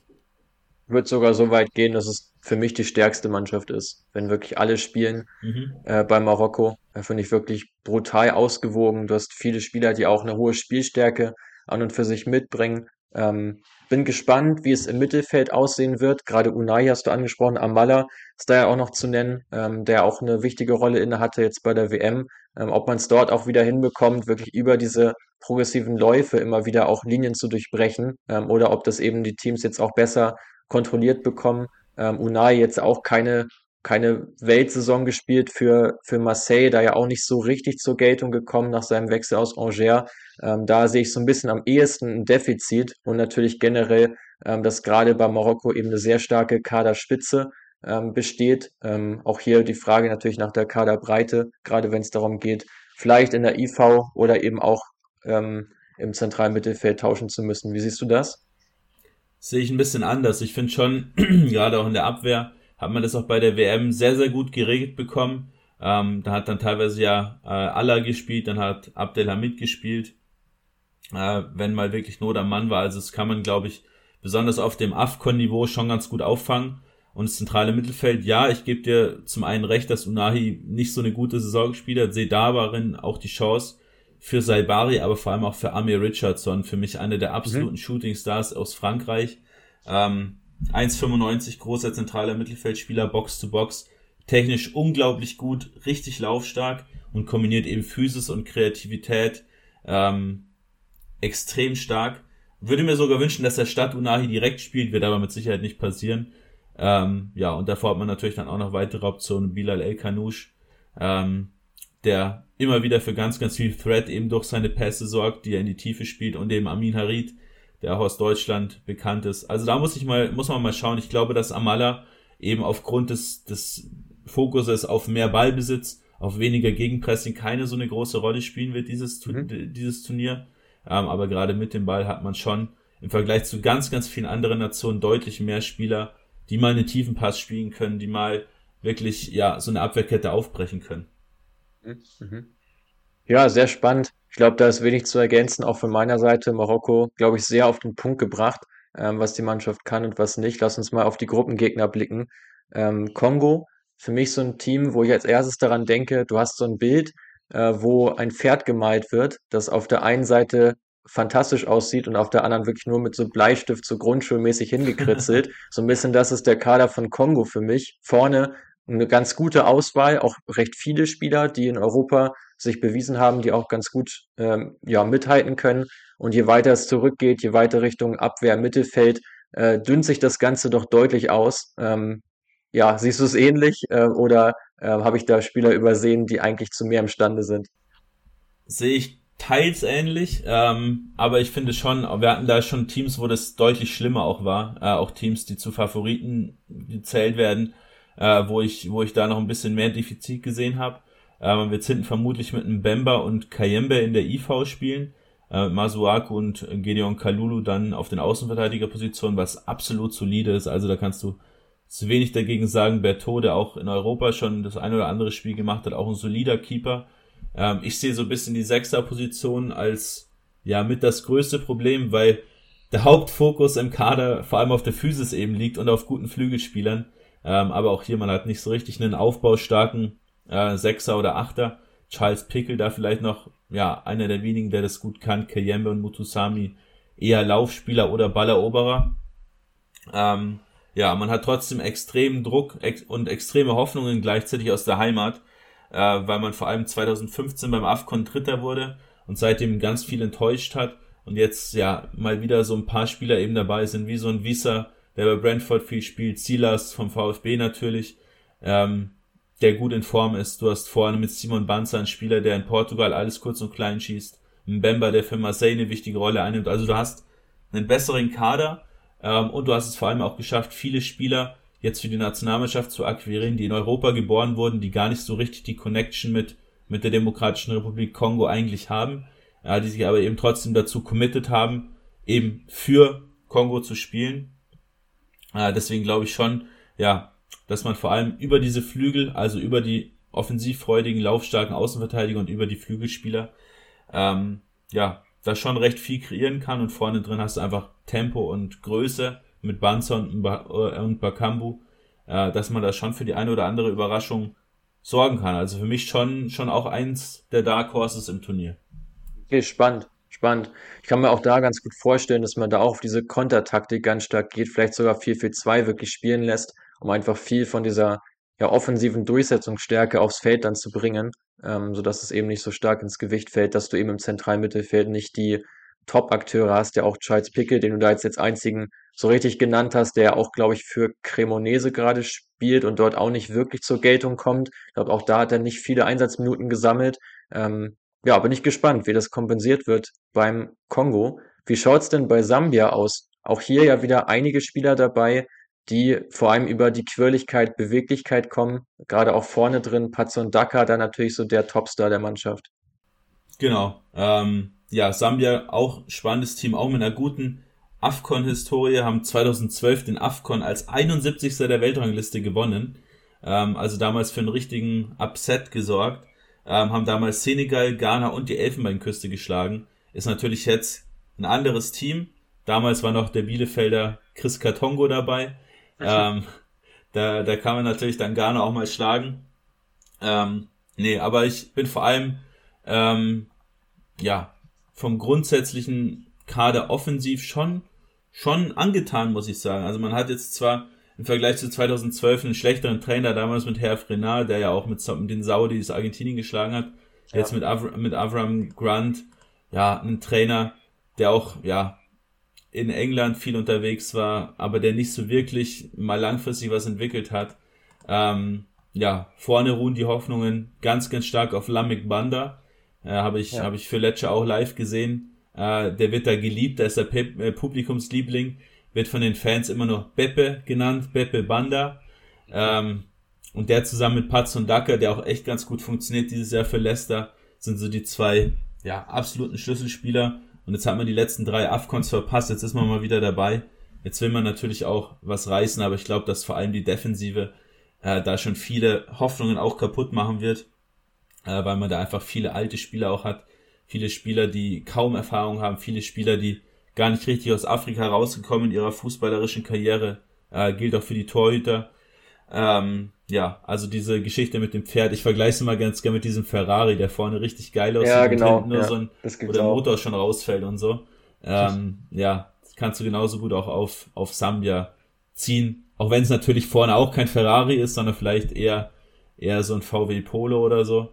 Ähm, ja, ganz, ganz, ja, ja, aber ich, ich finde hier schon ganz interessant, dass so von den bekannteren Spielern ja viele Spieler noch relativ jung sind oder zumindest noch nicht über ihrem Zenit. Also da würde ich auch Daka mit reinziehen, Bandas 22, du hast noch mit Chilufia einen brutal spielen, äh, schnellen Spieler, der jetzt gerade für Hecken unterwegs ist, mit Miguel Chaiva, ähm, ein zentral defensiven Mittelfeldspieler für Bern, Kings Kanwa, der in Belgrad spielt. Also es sind ja alle Spieler, die würde ich jetzt mal so, ohne es jetzt nachgeschaut zu haben, sind, glaube ich, alle maximal 26, 27.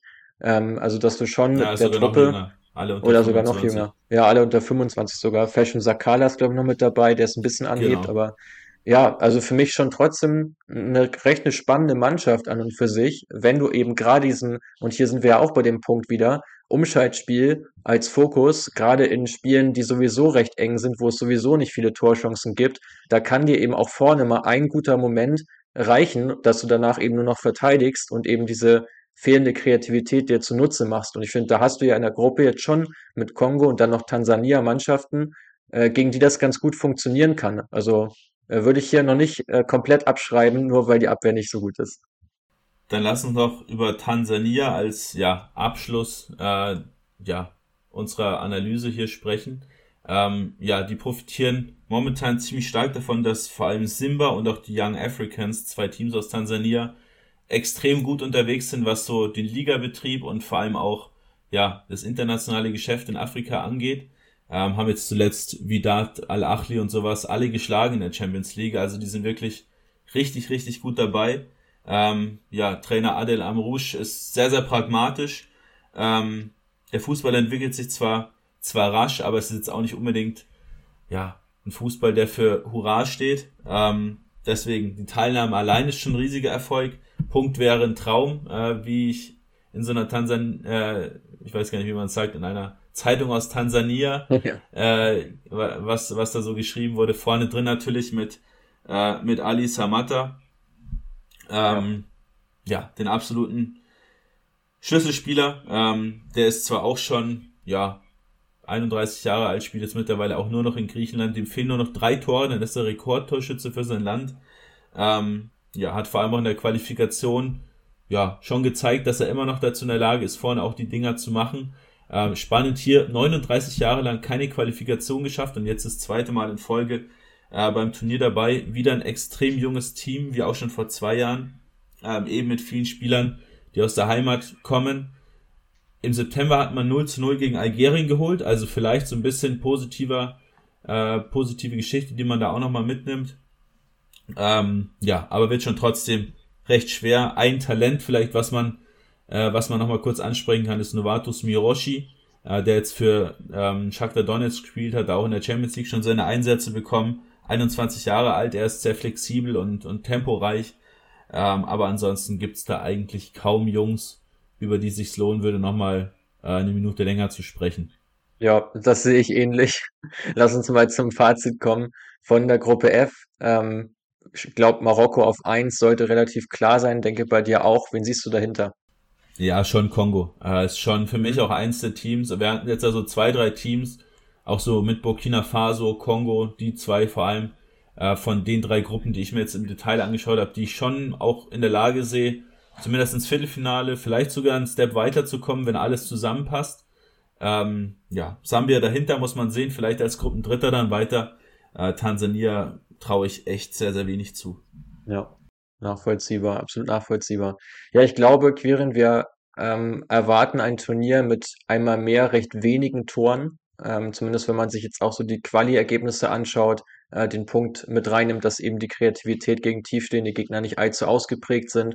Trotzdem glaube ich, dass viele Mannschaften aktiver pressen werden, als noch in den letzten Ausgaben der Fall war. Auch gerade die nordafrikanischen Mannschaften da ja sehr prädestiniert dafür, schnell umzuschalten, sofort wieder auf Ballgewinn zu gehen, dann auch sehr schnell Vertikal zu spielen, um eben diesem Problem etwas entgegenzuwirken. Und ich glaube, dass das auch der größte Hebel ist, äh, um eben ja einfach durch schnelleres, direkteres Spiel zu Torchancen zu gelangen. Ähm, eine wichtige Frage steht immer natürlich noch aus, wer gewinnt denn das Ding am Ende und wer ist so die Mannschaft, der du dahinter am meisten zutraust? Du hast jetzt schon Kongo ja und Burkina Faso genannt. Ähm, Gibt es da noch eine dritte Mannschaft, äh, die du nennen würdest und wer gewinnt? Ja, ähm, von, von deinen Teams äh, ist jetzt kein so richtiges Dark Horse dabei in meinen Augen. Ähm, ich finde so die drei Dark Horses, wenn ich die benennen müsste, sind für mich Kongo, gerade schon genannt, Burkina Faso, gerade schon genannt, und Gambia. Äh, den traue ich schon ein bisschen was zu. Mein Call, und ich will jetzt nicht ganz random äh, hier irgendwie Marokko sagen, weil das ist sowieso klar, dass die ein großer Favorit sind, äh, sondern mein Tipp ist Algerien, äh, dass die das, dass die das Ding am Ende des Tages ziehen werden. Oh, das ist spannend, weil du sie ja vorhin auch ein bisschen kritisiert hast nach den letzten doch sehr schwachen Ergebnissen. Also ja, da muss, da muss, das, da muss jetzt was kommen. Da ja, muss da muss was kommen, kommen ja. Ja. ja, nachvollziehbar, nachvollziehbar. Also ich äh, denke, ähnlich wie du, dass der Titel, glaube ich, wird über Marokko ausgespielt am Ende des Tages, ähm, in welcher Runde auch immer. Aber Halbfinale traue ich denen mindestens zu. Und von meinen Teams sehe ich tatsächlich gerade Mali als sehr, sehr interessant an. Also denen traue ich wirklich viel zu. Hab da sehr viel Positives gesehen. Ähm, Einzelspieler, ein paar gute dabei, Teamgefühl gestimmt. Ähm, denen traue ich eine ganze Menge zu. Äh, und um vielleicht auch nochmal ein drittes Team reinzuwerfen, ähm, ist für mich tatsächlich Tunesien, ähm, weil ich glaube, dass dort auch ähm, so ein bisschen diese Mentalität einen entscheidenden Faktor auch ähm, ja bringen kann, dass man gemerkt hat, man ist auch in der Lage, auf europäischem Niveau gut mitzuhalten, ohne jetzt die, unbedingt die besseren Einzelspieler zu haben. Wenn man das jetzt auch im Afrika Cup hinbekommt, kann es da, glaube ich, auch sehr weit gehen. Also ich glaube, wie gesagt, nordafrikanische Mannschaften, glaube ich, sehr heiße Anwärter auf den Turniersieg. Und dahinter ähm, gehe ich nicht unbedingt mit Kamerun, Elfenbeinküste oder Ghana, die ja auch alle große Nationen sind. Auch Senegal traue ich das irgendwie nicht zu. Glaube nicht, dass das jetzt so der richtige Zeitpunkt ist, um das Ding nochmal zu gewinnen. Ähm, deswegen die Einschätzung und ich glaube, du teilst ja die Meinung, dass wir gerade einigen ja, sehr bekannten Nationen nicht allzu viel bei dem Turnier zutrauen. Ich brauche von dir aber natürlich noch einen Titeltipp, der nicht Marokko heißt. Ja, dann, wie gesagt, dann würde ich tatsächlich mit äh, Tunesien gehen. Ja, spannend. Zwei nordafrikanische Teams, die wir vorne sehen. Ähm, wird am Ende des Tages wahrscheinlich trotzdem wieder vieles anders kommen, weil der Afrika Cup einfach so unberechenbar ist. Ja. Ähm, ja, wir sprechen mit Sicherheit vielleicht jetzt nicht wieder eine Stunde 45 nach dem Team noch mal ein bisschen drüber. Ähm, schauen wir noch mal, wer hat gut performt, wer hat schlecht performt, was gab es für Überraschungen. Wer hat sich vielleicht auch einfach in den Fokus gespielt für Europa oder spielt schon in Europa und hat dann gut performt? Ähm, ja, gibt ja immer so Spieler, gerade so ein Lamek Banda schätze ich da schon so ein, dass der ja. sich da ja. so ein bisschen in den Fokus spielen kann, weil Lecce ist jetzt auch nicht der größte Club. Ähm, ja, sehr, sehr spannend, hat wieder viel Spaß gemacht, Mats. Ähm, war wieder viel Arbeit, das Ganze vorzubereiten, aber ja, lohnt sich am Ende des Tages dann trotzdem mal, weil man dann so tief drinsteckt und dann auch richtig Bock hat, ab dem 13. Äh, Januar das Turnier dann auch zu verfolgen. Ja, definitiv. Und ich sehe das wie du, dass gerade diese Spieler, die sich so in den Fokus spielen, da immer brutal interessant sind. Wir haben es jetzt ja auch gesehen bei unserem Adventskalender, den wir online hatten auf Instagram, dass da jetzt auch schon der ein oder andere einen Wechsel vollzogen hat. Jetzt jüngst auch äh, Konak, äh, der zu Brentford geht, äh, den wir in der Türkei quasi erspäht haben. Das finde ich immer sehr interessant dann zu verfolgen. Äh, wie schnell geht's dann auch bei einigen jungen Spielern, die jetzt ja so kleine Achtungserfolge auch erzielt haben äh, mit einem Wechsel und da ist gerade natürlich das Wintertransferfenster noch einige Zeit offen, äh, um auch eben Wechsel sofort vollziehen zu können. Äh, da bin ich mal sehr gespannt, wen wir da nochmal in anderen Farben sehen und ob wir vor allem auch Spieler sehen, die jetzt gerade noch in Afrika unterwegs sind, ähm, vielleicht sogar auch Ägypten oder auch Südafrika, so als die Länder, wo man am ehesten mal hinschauen kann, ähm, nach Spielern sich mal umschauen kann, die jetzt vielleicht äh, beim Afrika Cup auch sehr gut performen. Top. Dann vielen Dank, wenn ihr bis jetzt dran wart. Äh, gerne auf Instagram etc. vorbeischauen. Da kommt immer viel Spannendes auch jetzt nochmal zum Turnier. Und ansonsten bis zum nächsten Mal.